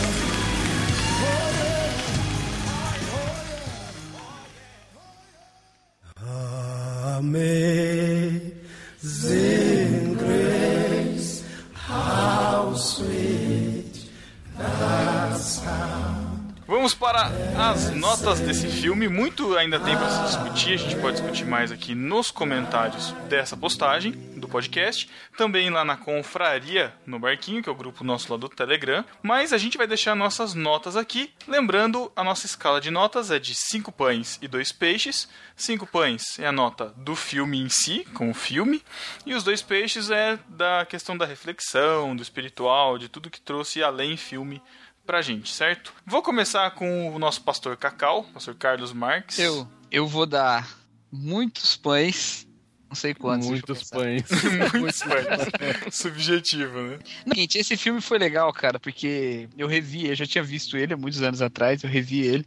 E, assim, me deu uma saudade, cara, no aspecto filme, da época que o filme não precisava ser complexo pra ser bom e que não precisava reinventar a narrativa pra chamar atenção, sabe? Assim, eu adoro esses filmes malucos, tipo Birdman e tal, mas, cara, tinha uma simplicidade nesse cinema do início dos anos 90 que era assim, Hum. é um bom Verdade. filme e você pode simplesmente ter boas discussões a partir de uma história simples, sabe? E com Uhum. bons personagens, bons diálogos. Então, cara, vou botar 4,5 aí só pra não dar 5 mesmo. É, pães. E, cara, foi, foi bastante edificante pra mim também. Achei, eu gostei bastante, assim. Vou dar um peixe e meio também. Vou Olha tirar aí, meio ponto de cada. um. Gostei bom. bastante. O que, o que mais me surpreendeu na nota do Cacau foi que ele deu 45, né? Não 13. Ai, meu Deus. 4,5. Então vai ser 1,3 Desculpa. peixe. Não, Não. Vamos lá, Matheus, sua nota. Bom, como filme, eu dou três pães e meio. Tá de bom tamanho, assim, como filme. Como o Cacau falou, mas eu não tenho muito esse romance dos anos 90. Ah, como o filme era. Não, é um filme bom, filme legal pra assistir. O Matheus É... acompanhava na escola, eu não gosto dos anos 90. Não, cara, não, eu gosto, é que eu não gosto desse saudosismo exacerbado de hoje. Você não É, gosta de nada, né. Matheus, na verdade, né? É, não te interessa, Thiago. É, Ninguém tem saudosismo de hoje, Matheus. é, tá bom. Toma, Matheus, toma. É, bom, deixa eu dar minha nota, sem interferências externas. Nas suas Botar no- notas, vocês opinam, na minha, deixa, deixa comigo. É... Que idiota.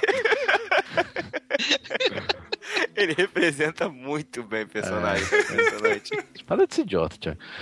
É, bom, três pães e meio, então. Filme daquele lá, legal tal. E um peixe e uma cabeça de peixe. Nossa, Tá uma bom. cabeça de peixe. Que ótimo. É, é, ué. Pô, dá tá pra fazer bom. um pirão da hora aí, pô. Não, não gosto. Tá bom. Tá bom, o filme tem bastante reflexões e tal, nesse, nesse esquema que é bem escrachado, né? O que eles fazem. Não tem muito. É você pensar com hoje, mas também não tem muito que você fica, nossa, raciocinando. É, tá bom. Tá ok. Tiago. São quatro pães pro filme. É um filme divertido. É um filme. É, o destaque pra atuação do Steve Martin mandou muito bem mesmo, cara, na época, né? 92, o cara tava em comecinho de carreira. Representou muito bem. Foi uma das coisas que mais me chamou a atenção no filme. E o roteiro é legal. ah, tem. O filme te prende. Isso, isso é legal de filme que você começa a assistir, o filme você fica querendo saber onde é que vai chegar, sabe? Acho, eu acho isso maneiro. Uhum. Então, quatro pães. E como reflexão, um pão. Pão, seu burro. Vou falar de novo, calma aí. eu, tô com, eu tô com fome. Um sanduíche de presunto, por favor. Um sanduíche. E como reflexão, um peixe. Um pão, seu burro. Que idiota, Thiago. Você é muito idiota, cara. Ai. Mas você sabe que essa, essa coisa do filme prender, a primeira vez que eu vi esse filme foi, acho que tava passando na Fox, sei lá, eu peguei no meio, sabe? Você tá passando o filme, você para e começa a assistir e, e te prende. E foi, foi exatamente assim comigo também, cara. Eu, eu dou quatro, quatro pães também e um peixe. Apesar da, da discussão ser interessante, é algo que a gente tá, vamos dizer, calejado, assim, né, desse, desse tema. Mas é interessante por conta da, da moral do filme no final também. Que bonito, aquela chuva caindo, coisa legal. Mas dou quatro pães, é um filme que vale a pena assistir. O link tá aqui no, na postagem, se você quiser assistir, ou então você aluga aí e eu espero passar na programação. Por último, a nota do Cabra da Peste, Ivandro. Opa, sou eu. Então, é, como, como o filme tem um monte de gente que começa carreira, Steve Martin, o Liam Neeson, o Philip Seymour Hoffman, que ninguém nem É, percebe, mas ele tá lá. verdade. Ele quase não Ele- fala. Pois é, ele só aparece. Então eu, eu dou quatro pães e pela reflexão eu dou uma tilápia. Já acho que já tá de bom tamanho, assim. É um filme bacana. Eu gostei. Não tinha assistido. Eu achei bem bacana. Concordo com o Cacau que na década de 90 a gente tinha filmes é, mais simples. E filme complicado na década de 90 era Priscila, Rainha do Deserto, né? Então. fora- é, Nossa. é, pois é, né, cara, dessa época aí também. Que você É. tem o, o, o Smith lá do, do Matrix, né? De Drag Queen, que é o Hugo Weaving. E, pô, mas eu gostei do filme. Achei bacana, achei arretado aí. E, e foi bem legal, bem legal mesmo. Foi massa. Muito Enfim, bom. É isso aí. Não, eu, Muito eu- bem. eu fico, pensando assim, como é que um filme desse trata de fé, cara, de maneira tão legal assim, e as questões todas, sem precisar cair naquela chatice desses filmes de crente, né, velho? É, velho. Até, o- até o Pois é, milagre. velho. no, o, o milagre no final é mais crível do que o. Toda a volta que o cara deu no Deus, no Deus não está morto, né, Que a cara? conversa. O, o cara morre e Deus não está morto, você não acredita que ele morreu. E você acredita. Exatamente, cara. Exatamente, cara. E fora que o Steve Martin, velho, ele tava quase o irmão gêmeo do Benny Hill, né? Cara, demais, cara. Quando ele Não, põe é- aquela. a performance dele. Quando ele põe aquela. Cara, jaqueta aquele, aquele terno de espelho, cara, é muito bom. Muito Ele bom. começa a rodar igual um peão da casa própria, velho. Muito da hora. A única, a única coisa que eu não entendi, como é que eles projetavam aquelas cruzes no- na testa? Era algum laser que tinha em cima? Isso eu não peguei. Isso- Acho que é tipo uma marca que eles fazem. É, E, e- é, eu, eu acho que era é aquela coisa que, que põe em boato, pô, que você marca e Ah, aí a tipo luz. luz negra? É, É. isso. Não. É esse negócio aí. Ah, legal, legal. É essa luz afrodescendente. Sabia que havia essa risada do Um Matheus. beijo, Lucas Teles. Muito previsível. Ah, então é isso, galera. Deixem seus comentários aí, assistam o filme, comentem com a gente, discutam com a gente aqui. Muito obrigado, Ivandro, por ter participado. Ivandro, lá do Os Cabracast. Valeu, velho. Eu que agradeço aí. E aí, se vocês quiserem ouvir, sejam sempre bem-vindos lá na nossa cabroeira aí, nos Cabracast. E valeu mesmo, Cacau. Valeu, Thiago. Valeu, Pedro Caba. e Matheus. Muito bom estar com vocês. Cara, eu Valeu, acho mano. muito legal o nome Cabroeira. Ô, rapaz, é, Cara, Cabroeira, pô, muito louco. É gostoso de falar, né? É gostoso, eu não É, sei, é. que eu nunca provei, mas é bacana. É, eu não consigo falar com sotaque, eu me enrolo, mas acho legal. Valeu, Cacau, também pela participação. Valeu. Tamo aí. Sempre que precisar, chama. Sempre que precisar, chama, olha aí. Tô aí, cara. Se você precisar de uma visão pastoral, eu e o Ivan tamo aí. Então é isso. E, e ouçam Até- lá o 2 em 1. Um. Ouçam o 2 em 1. É, tava, tava demorando. Até 15 dias. Falou. Valeu, galera. Tchau. Tchau, tchau. Falou. Tchau. Amazing grace, how sweet the sound. Amen. Hallelujah. Hallelujah.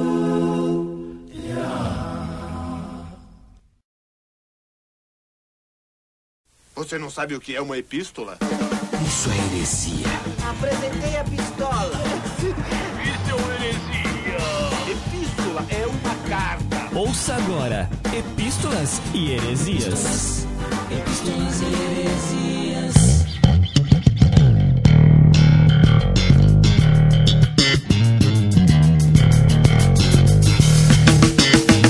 Estamos na leitura das epístolas e heresias do último podcast sobre acidentes, Tiago. Acidentes, um podcast. Mas foi bom de gravar, né, cara? Foi legal, foi interessante. Foi legal, foi foi, assaz- foi divertido. Assaz interessante. Pra você que ainda não conhece, temos o grupo da Confraria no barquinho lá no Telegram, que é um aplicativo estilo WhatsApp, só que melhor. Você pode adicionar aí na sua seus contatos o número código 19 98836 1707. Se ficou em dúvida, tem aí na lateral do site. Você baixa o Telegram, adiciona esse contato, pede pra adicionar no grupo e vai ver a farra que a gente faz todo dia, o dia todo, não tem hora pra acabar. E no arroz de festa dessa quinzena, Thiago? Cara, temos duas participações do Pedro que deixou de ser host. Quer dizer, é host no Barquinho, mas está participando com suas opiniões em outros podcasts. Tô gostando de ver, Pedro, de você, hein, cara. Só Parabéns. Tô correndo, tô correndo atrás do Cacau, cara. Tá, tá. Descendo do. Não, e tá descendo do muro também, né, cara? É, um pouco. É, Pedro no podcast 2 em 1 58, que eu acabei de ouvir. E vou dizer, tá muito bom. Gostei muito. Sobre o que que é? Devo mudar de igreja. Me identifiquei muito com esse podcast porque eu já mudei duas vezes. E não tô pensando em sair da que eu estou atualmente. E outra. teve, teve. A outra participação do Pedro é no Graça Pop, número 3. Estreia do Gabriel Tuller como host. Mandou muito bem. E o tema é Quando Ser Nerd Virou Modinha. Também tá muito bom. Eu ouvi. O Pedro mais uma vez representou muito bem no barquinho. Parabéns, Pedro. Você tá mandando Fui- muito bem. Fui execrado pelos nerds, né? Dos nerds chiitas, mas não tô nem aí. Até, nem até- aí, isso até aí, fiquei assusta- até fiquei assustado quando o Abner falou, ó, tô com o Pedro. Eu falei, ixi, o que, que eu tô fazendo de errado? Não, aí foi eu vou ter que concordar. Aí eu vou ter que concordar com os nerds chiitas. O Abner ficou do seu lado? Ficou, cara. Eu fiquei com medo. Então, cara, você tá errado. Escuta lá pra você saber. E também... Ouvi, cara, eu tô brincando. Não é pra você que eu tô falando, mandioca. Tô falando Ah, tá, desculpa. e também tivemos a Jaqueline Lima, do agora host do podcast delas, lá no Basecast número 35 sobre o casal ideal. E também o Cacau, não sei se considera, Cacau foi no delas, mas como é da casa, eu acho que eu não vou contar, não vou contabilizar não. Mas escutem lá. Discípulo desocupado, Thiago. No, no barquinho, foi o Lorival Gonçalves que disse: Acabei de cair de cara nesse podcast. KK. E no irmãos.com, o mesmo Lorival Gonçalves disse: Caí lá no site do No Barquinho, mas já me levantei e estou recuperado. Estou até correndo. Tanto é que cheguei aqui pra comentar de novo. Putz, cara, esse Loival tá, tá demais. Ele tá fazendo jus. de- Ele tá, ele tá. cara. Muito bom. Valeu, Lorival.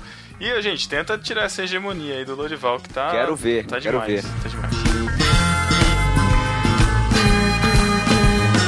A primeira epístola dessa quinzena é do Leandro Bisaio, que é lá do podcast Diário de Bordo, e ele escreveu pra gente dizendo: E aí, Marujos? Cara, como é engraçado o Chico Gabriel. Nenhuma intervenção dele deixa de arrancar uma risada. E a menina, na leitura das epístolas, e a Camila, lá da confraria, mitou muito, principalmente com o Seja Melhor que passou no Ibrahim. Tenho minha história de acidente. Tinha 4 anos e morávamos em São Caetano do Sul, de aluguel. Estávamos construindo a casa aqui onde moro atualmente. Vinhamos todo fim de semana acompanhar a obra e meu pai, que trabalhava de motorista de caminhão, sempre vinha nos buscar no fim de domingo. Estava a família se despedindo no fim da tarde e eu dentro da cabine do caminhão brincando de dirigir. Porém, meu pai nesse dia deixou a chave no contato e o caminhão já engatado. A rua é uma descida um pouco íngreme.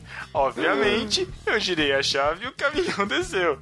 Meu pai saiu desesperado tentando invadir a cabine e o pouco que conseguiu foi desviar o caminhão para a esquerda, batendo numa árvore e derrubando-a. Caraca! Eu tô fazendo, eu tô Tá fazendo as intervenções. É, tá exagerado É, tô fazendo as intervenções Tá- tá- do Davi Luna no último podcast. Não, tá muito ruim. Fica com as suas.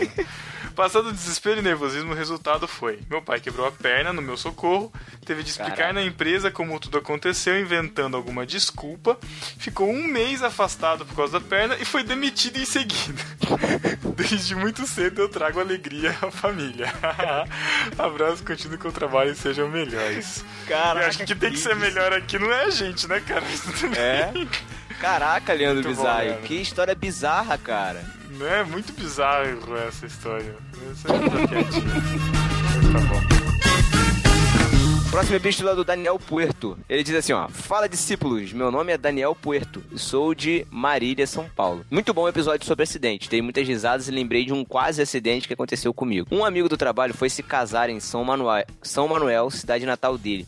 Que fica próximo de Botucatu, uns 180 quilômetros de Marília. Fica a 30 quilômetros daqui, é muito perto mesmo. Um outro amigo do trabalho teve a grande ideia de ir ao casamento e fazer um bate e volta. Todos iam dormir em São Manuel, a ideia dele na teoria era boa, mas fomos no carro dele, eu e meu irmão. E esse amigo, ele pensou assim na volta, já que o Daniel não bebe, vem dirigindo. Na volta, eu vim dirigindo. E os dois babando no carro de tão bêbados que estavam. Em um certo momento, eu dormi e acordei com o carro pulando. Estávamos no canteiro central. Caraca! Eu voltei rápido o carro para a pista e eles acordaram perguntando o que tinha acontecido. Eu, com medo dele querer dirigir depois disso, falei que era um cachorro.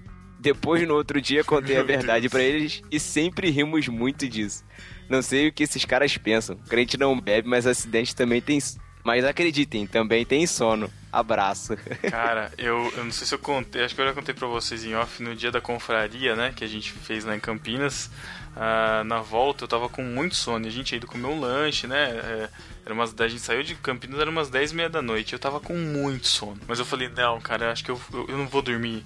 Não vou dormir no Matheus, coitado. O cara já tá. Passou o dia todo correndo, teve que buscar o Chico de madrugada, tava sem dormir. Falei, não, vamos pra casa, eu durmo na minha casa, tranquilo e tal, né? Cara, como é ruim dormir na estrada, cara. Como é ruim. Eu não sei como é que é dirigir bêbado, cara, mas dirigir com sono é muito ruim, cara. Muito ruim mesmo, cara. Cara, não faz- não faz isso não, cara. Não farei mais. Não, não faz isso não. Deu, deu vez- sono, cara. Para o carro. É, próxima vez não tô nem aí, cara. Eu vou dormir na casa do Matheus mesmo. Isso aí. Isso aí. Lá, a próxima epístola é do Douglas Araújo Silva. Ele diz: Bom dia, pessoal. Faz tempo que tava querendo enviar um e-mail pra vocês. Parabéns pelo ótimo podcast. Sempre ouço indo e voltando do trabalho. Sempre dou muita risada. Também já passei por alguns acidentes quando era pequeno. Resumindo, minha mãe já caiu de moto quando estava grávida de mim.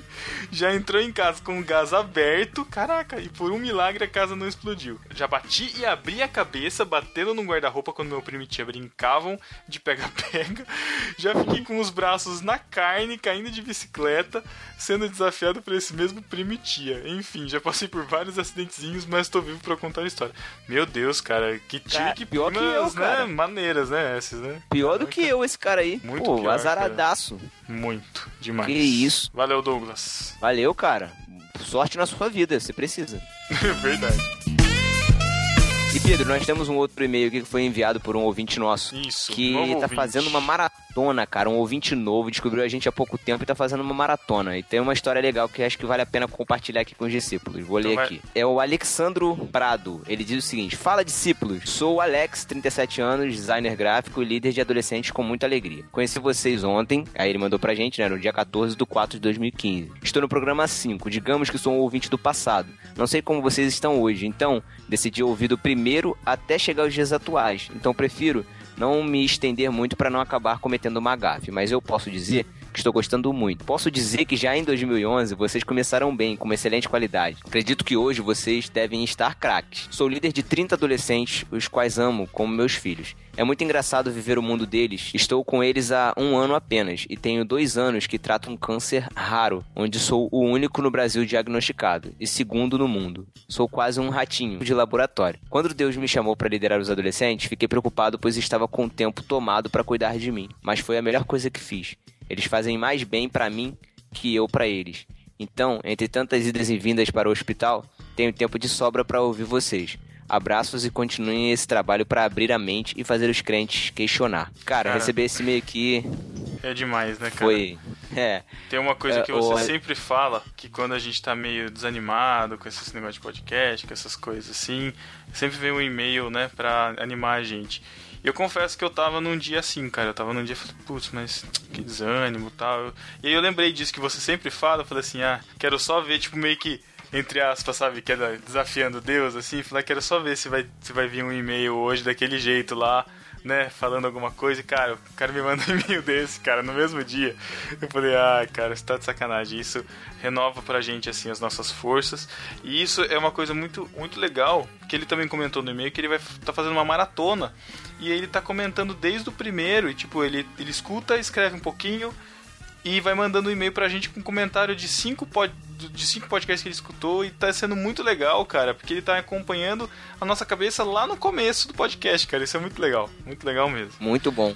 Uma outra coisa que chama atenção no e-mail dele é que, mesmo com o problema que ele tá passando, ele não deixou de fazer, cumprir o chamado que Deus entregou na mão dele, né, cara? Exatamente, ele Isso- já tava doente faz dois anos e há um ano ele começou o trabalho com os adolescentes, ou seja, ele tá remindo, remindo o tempo dele, né, cara? Exato, Alexandro, cara, você é, é um exemplo pra, pra gente, pra gente seguir mesmo, assim, de verdade, cara, a gente ora por você, a gente tá junto, a gente produz podcast aqui pra te acompanhar nessa, nesse tratamento que você tá tendo e a gente ora pra que você se trate mesmo, sabe, Pra que você continue fazendo a obra e, e fazendo aquilo que Deus te chamou pra fazer, cara, muita força aí pra você. Exatamente. Valeu, Zaço. E pra animar o clima, Pedro, bem-vindo aí àquela sessão, né? Aquela sessão tão maravilhosa do nosso querido gordinho. Você pode descrever pra gente? Ah, cara, aquela sessão tão agradável, aquela sessão em que vem o Matheus trepidando na sua, na sua casa, ligando o seu videogame, colocando o disquinho da Just Dance, fazendo dancinha da Katy Perry e mandando beijinhos pra todos os nossos ouvintes. Beijo, Jaque!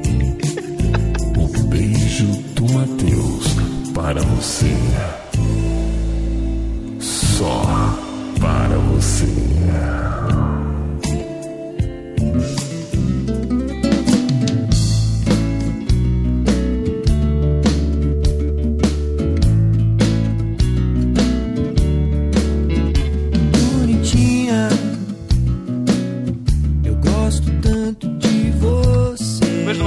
Alexandro Prado, que está fazendo maratona, e você também deveria fazer. Pro Douglas Araújo Silva. Pro Daniel Puerto. Pro Lorival Gonçalves. Pro Daniel Sass. Pro O Capitão do Diário de Bordo, que só aparece no grupo do Telegram pra elogiar o Thiago, que sou eu. Obrigado aí, um abraço pra você, Josi. Só isso. Leandro Bisaio, que também é lá do Diário de Bordo. Pra Rebeca da Gama. Um beijo do Matheus pro Gabriel Tuller, lá do Graça Pop, que está gordinho na foto, mas já emagreceu. Isso aí, cara. Isso aí, não siga o exemplo do Matheus. Um beijo do Matheus pro Eric Oliveira. pro André Felipe Oliveira. Pra Mayara Miller. Pra Gabriela Komura. Pro Chico Gabriel. Pra Nathalie Oliveira. Pra Camila França. Pro Eduardo Silveira, lá do podcast Pelo Amor de Deus. Pro Rogério Macedo. Pra Gabriela Lopes. Pro Luiz Vulcanes. Pra Thaís Vieira. Pro Rodrigo Chaves, do Basecast. Pra Thalita do Vale. Pra Tatiane Costa. Pro Diego R. Chagas. Pra toda a galera do grupo do Telegram do No Barquinho que nos alegra e nos acompanha durante todos os dias. Muito obrigado, galera. Um beijo especial pra vocês. Vocês são lindos. Um beijo do Matheus pro Davi Luna e pro Chico Gabriel que nos ajudaram no podcast de acidentes e abrilhantaram com participações maravilhosas. Um beijo do Matheus pro Ivandro Menezes e pro Cacau, que participaram desse podcast que você acabou de escutar. E um beijo também do Matheus pra todo mundo que não curte, não comenta, não compartilha, não participa de grupo, não faz nada. A gente ama vocês mesmo assim. Um beijo do Matheus pra Amamos vocês. vocês. Amamos vocês. Tchau, gente. Até daqui 15 alguns dias. Falou! Valeu!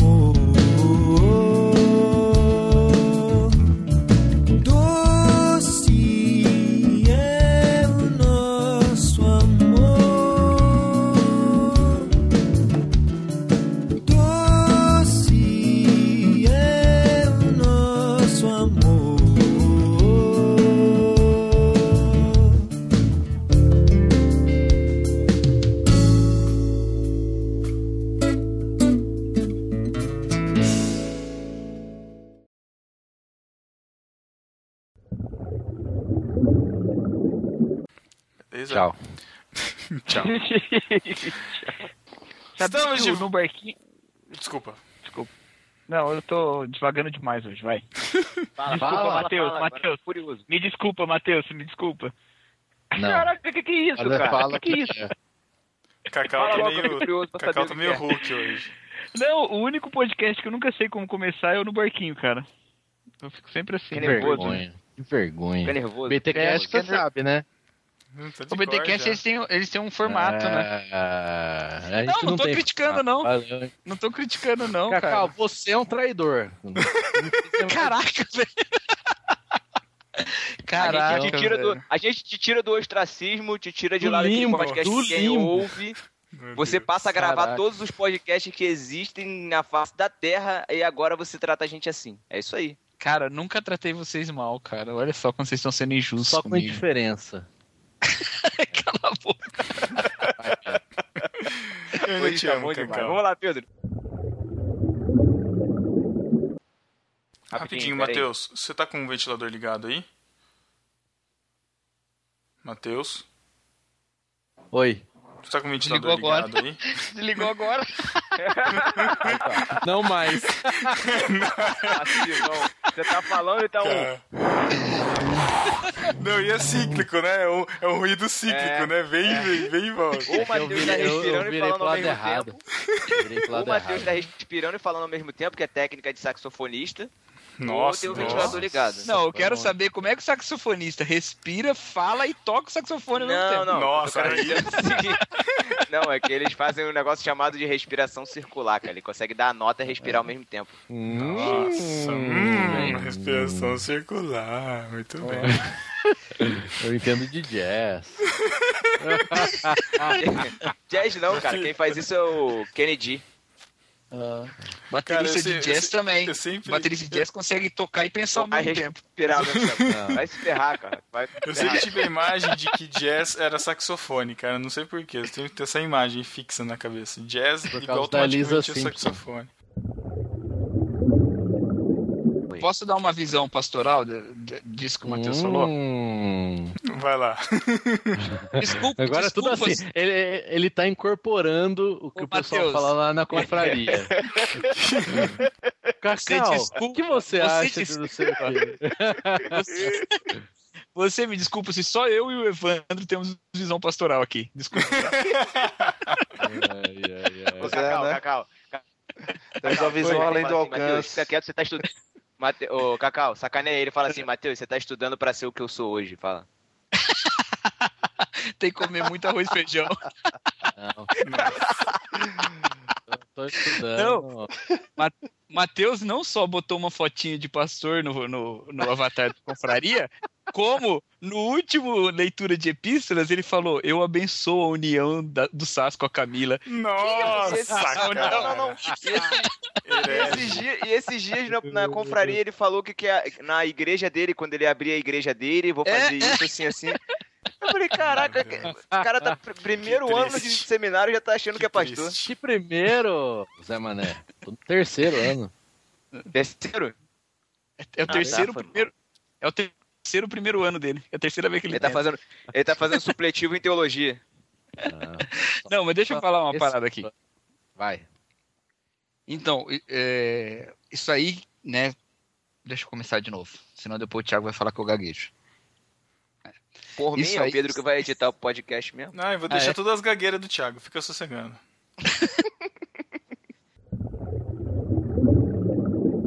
Acontece uma coisa interessante aí, né? Essa, essa figura. Peraí, peraí, peraí, peraí, peraí, peraí. Eu não gaguejo não, cara. Eu dou ênfase nas sílabas mais Putz, importantes. Thiago, eu não acredito que você Cara, parou isso, cara. isso. Que, Ah, não.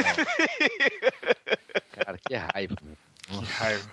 Esse Então- pera, pera, pera, pera dele é muito chato. Desculpa, Cacau. Pare- Parece o João Kleber, né? Vai lá, parei, botei no mute aqui. Vai, vai, pode falar. Tchau, tchau. Cacau. Falou. Tchau. Vai, Matheus. Aí você coloca esse vai, Matheus, antes do tchau do Matheus, tá, Pedro? Por favor. Ah, vai se ferrar.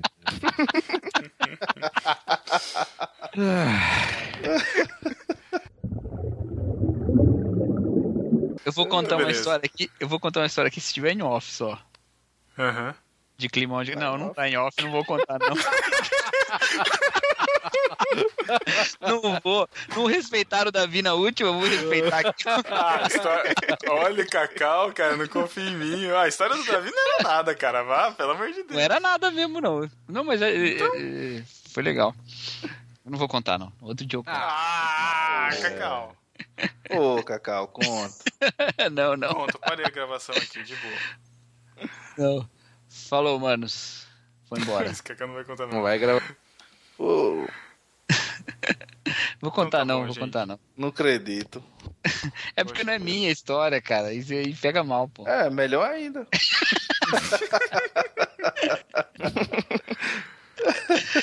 É, tá bom, tá bom então. Cacau não vai E até, contar, então. até porque criou maior expectativa e a história não é boa. Putz, Cacau.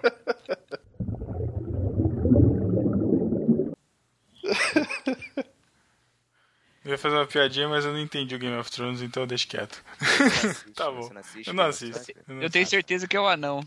É, eu também tenho certeza Eu parei, que não. é, saber eu o parei de assistir, mas. É, Eu também. Eu ia fazer a piadinha oitavo- que o Thiago. O Thiago só tá revoltado com esse negócio de milagre porque ele ficou orando pro dedinho dele crescer de novo e não cresceu. É,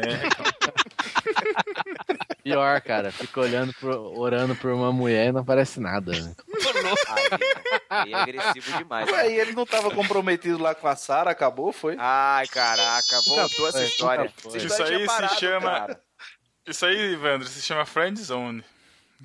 Voltar. Ah. Essa história tinha acabado, cara. Voltou por quê, cara?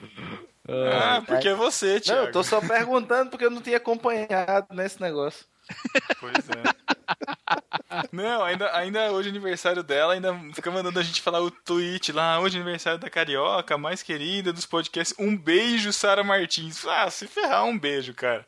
Que história é essa de ficar mandando beijo pra Sara? Tiago já. O Pedro Ah, velho. Thiago, você Não, escolheu Eu mandei esperar, foi? abraço, cara. Eu Ô, mandei Pedro, abraço. toda, se- toda semana, de 15 em 15 dias, vocês mandam um beijo pra trocentos homens que comentam no site. Não, é isso? e eu não mando beijo Tá nenhum. Quem manda é o Matheus. Tá vendo como é que é gratuita a implicância? Você tá vendo como é gratuita a implicância? Ué, a gente nunca negou isso, Thiago. É gratuito, cara. Não, mas a, a gente, a gente sabe que o Thiago tá solteiro por conta das fotos que ele tira. Cara fica tirando foto de prédio, de rua, de não sei de quê. Pra, pra- pra gastar o tempo. Ô, ô, Evandro, você que é cabra da peste aí no Nordeste. ma- Fala aí, macho. Masculinidade, aflorando. Cara, dá umas dicas pro Thiago, pelo amor de Deus, cara. Ô, vamos, depois a gente vai conversar em off, viu? Ai, ai, ai. Vou Dá umas receitas é de umas tapioca aí. forte aí. Umas cabritinhas. Umas cabritinhas. Melhor não dá ideia. Não dá ideia. Pois é, tem um amigo meu que a gente conversando uma vez com ele, aí a gente perguntou, "É, falando sobre a primeira vez, né? Aí a gente perguntou, aí ela falou o que, Braulio, na primeira vez? Esse bicho, ela virou pra mim e fez mé. Nossa, Nossa, meu Deus do céu. Cara lá falaram- do sertão da Paraíba. O que, que vocês falaram aí? Eu não entendi. Eu- o Skype me, me, me derrubou. Fala aí. Ah, melhor assim, Thiago. É, melhor, melhor. Você vai ver nos extras. Você vai- Não, é, ah, é. eu ofendido. Depois de três anos de ir no barquinho, eu vou ficar ofendido, Rafa, com alguma coisa, você é É, falando gente que. nunca, nunca sabe como é que você vai reagir a uma cabrita, né? Aí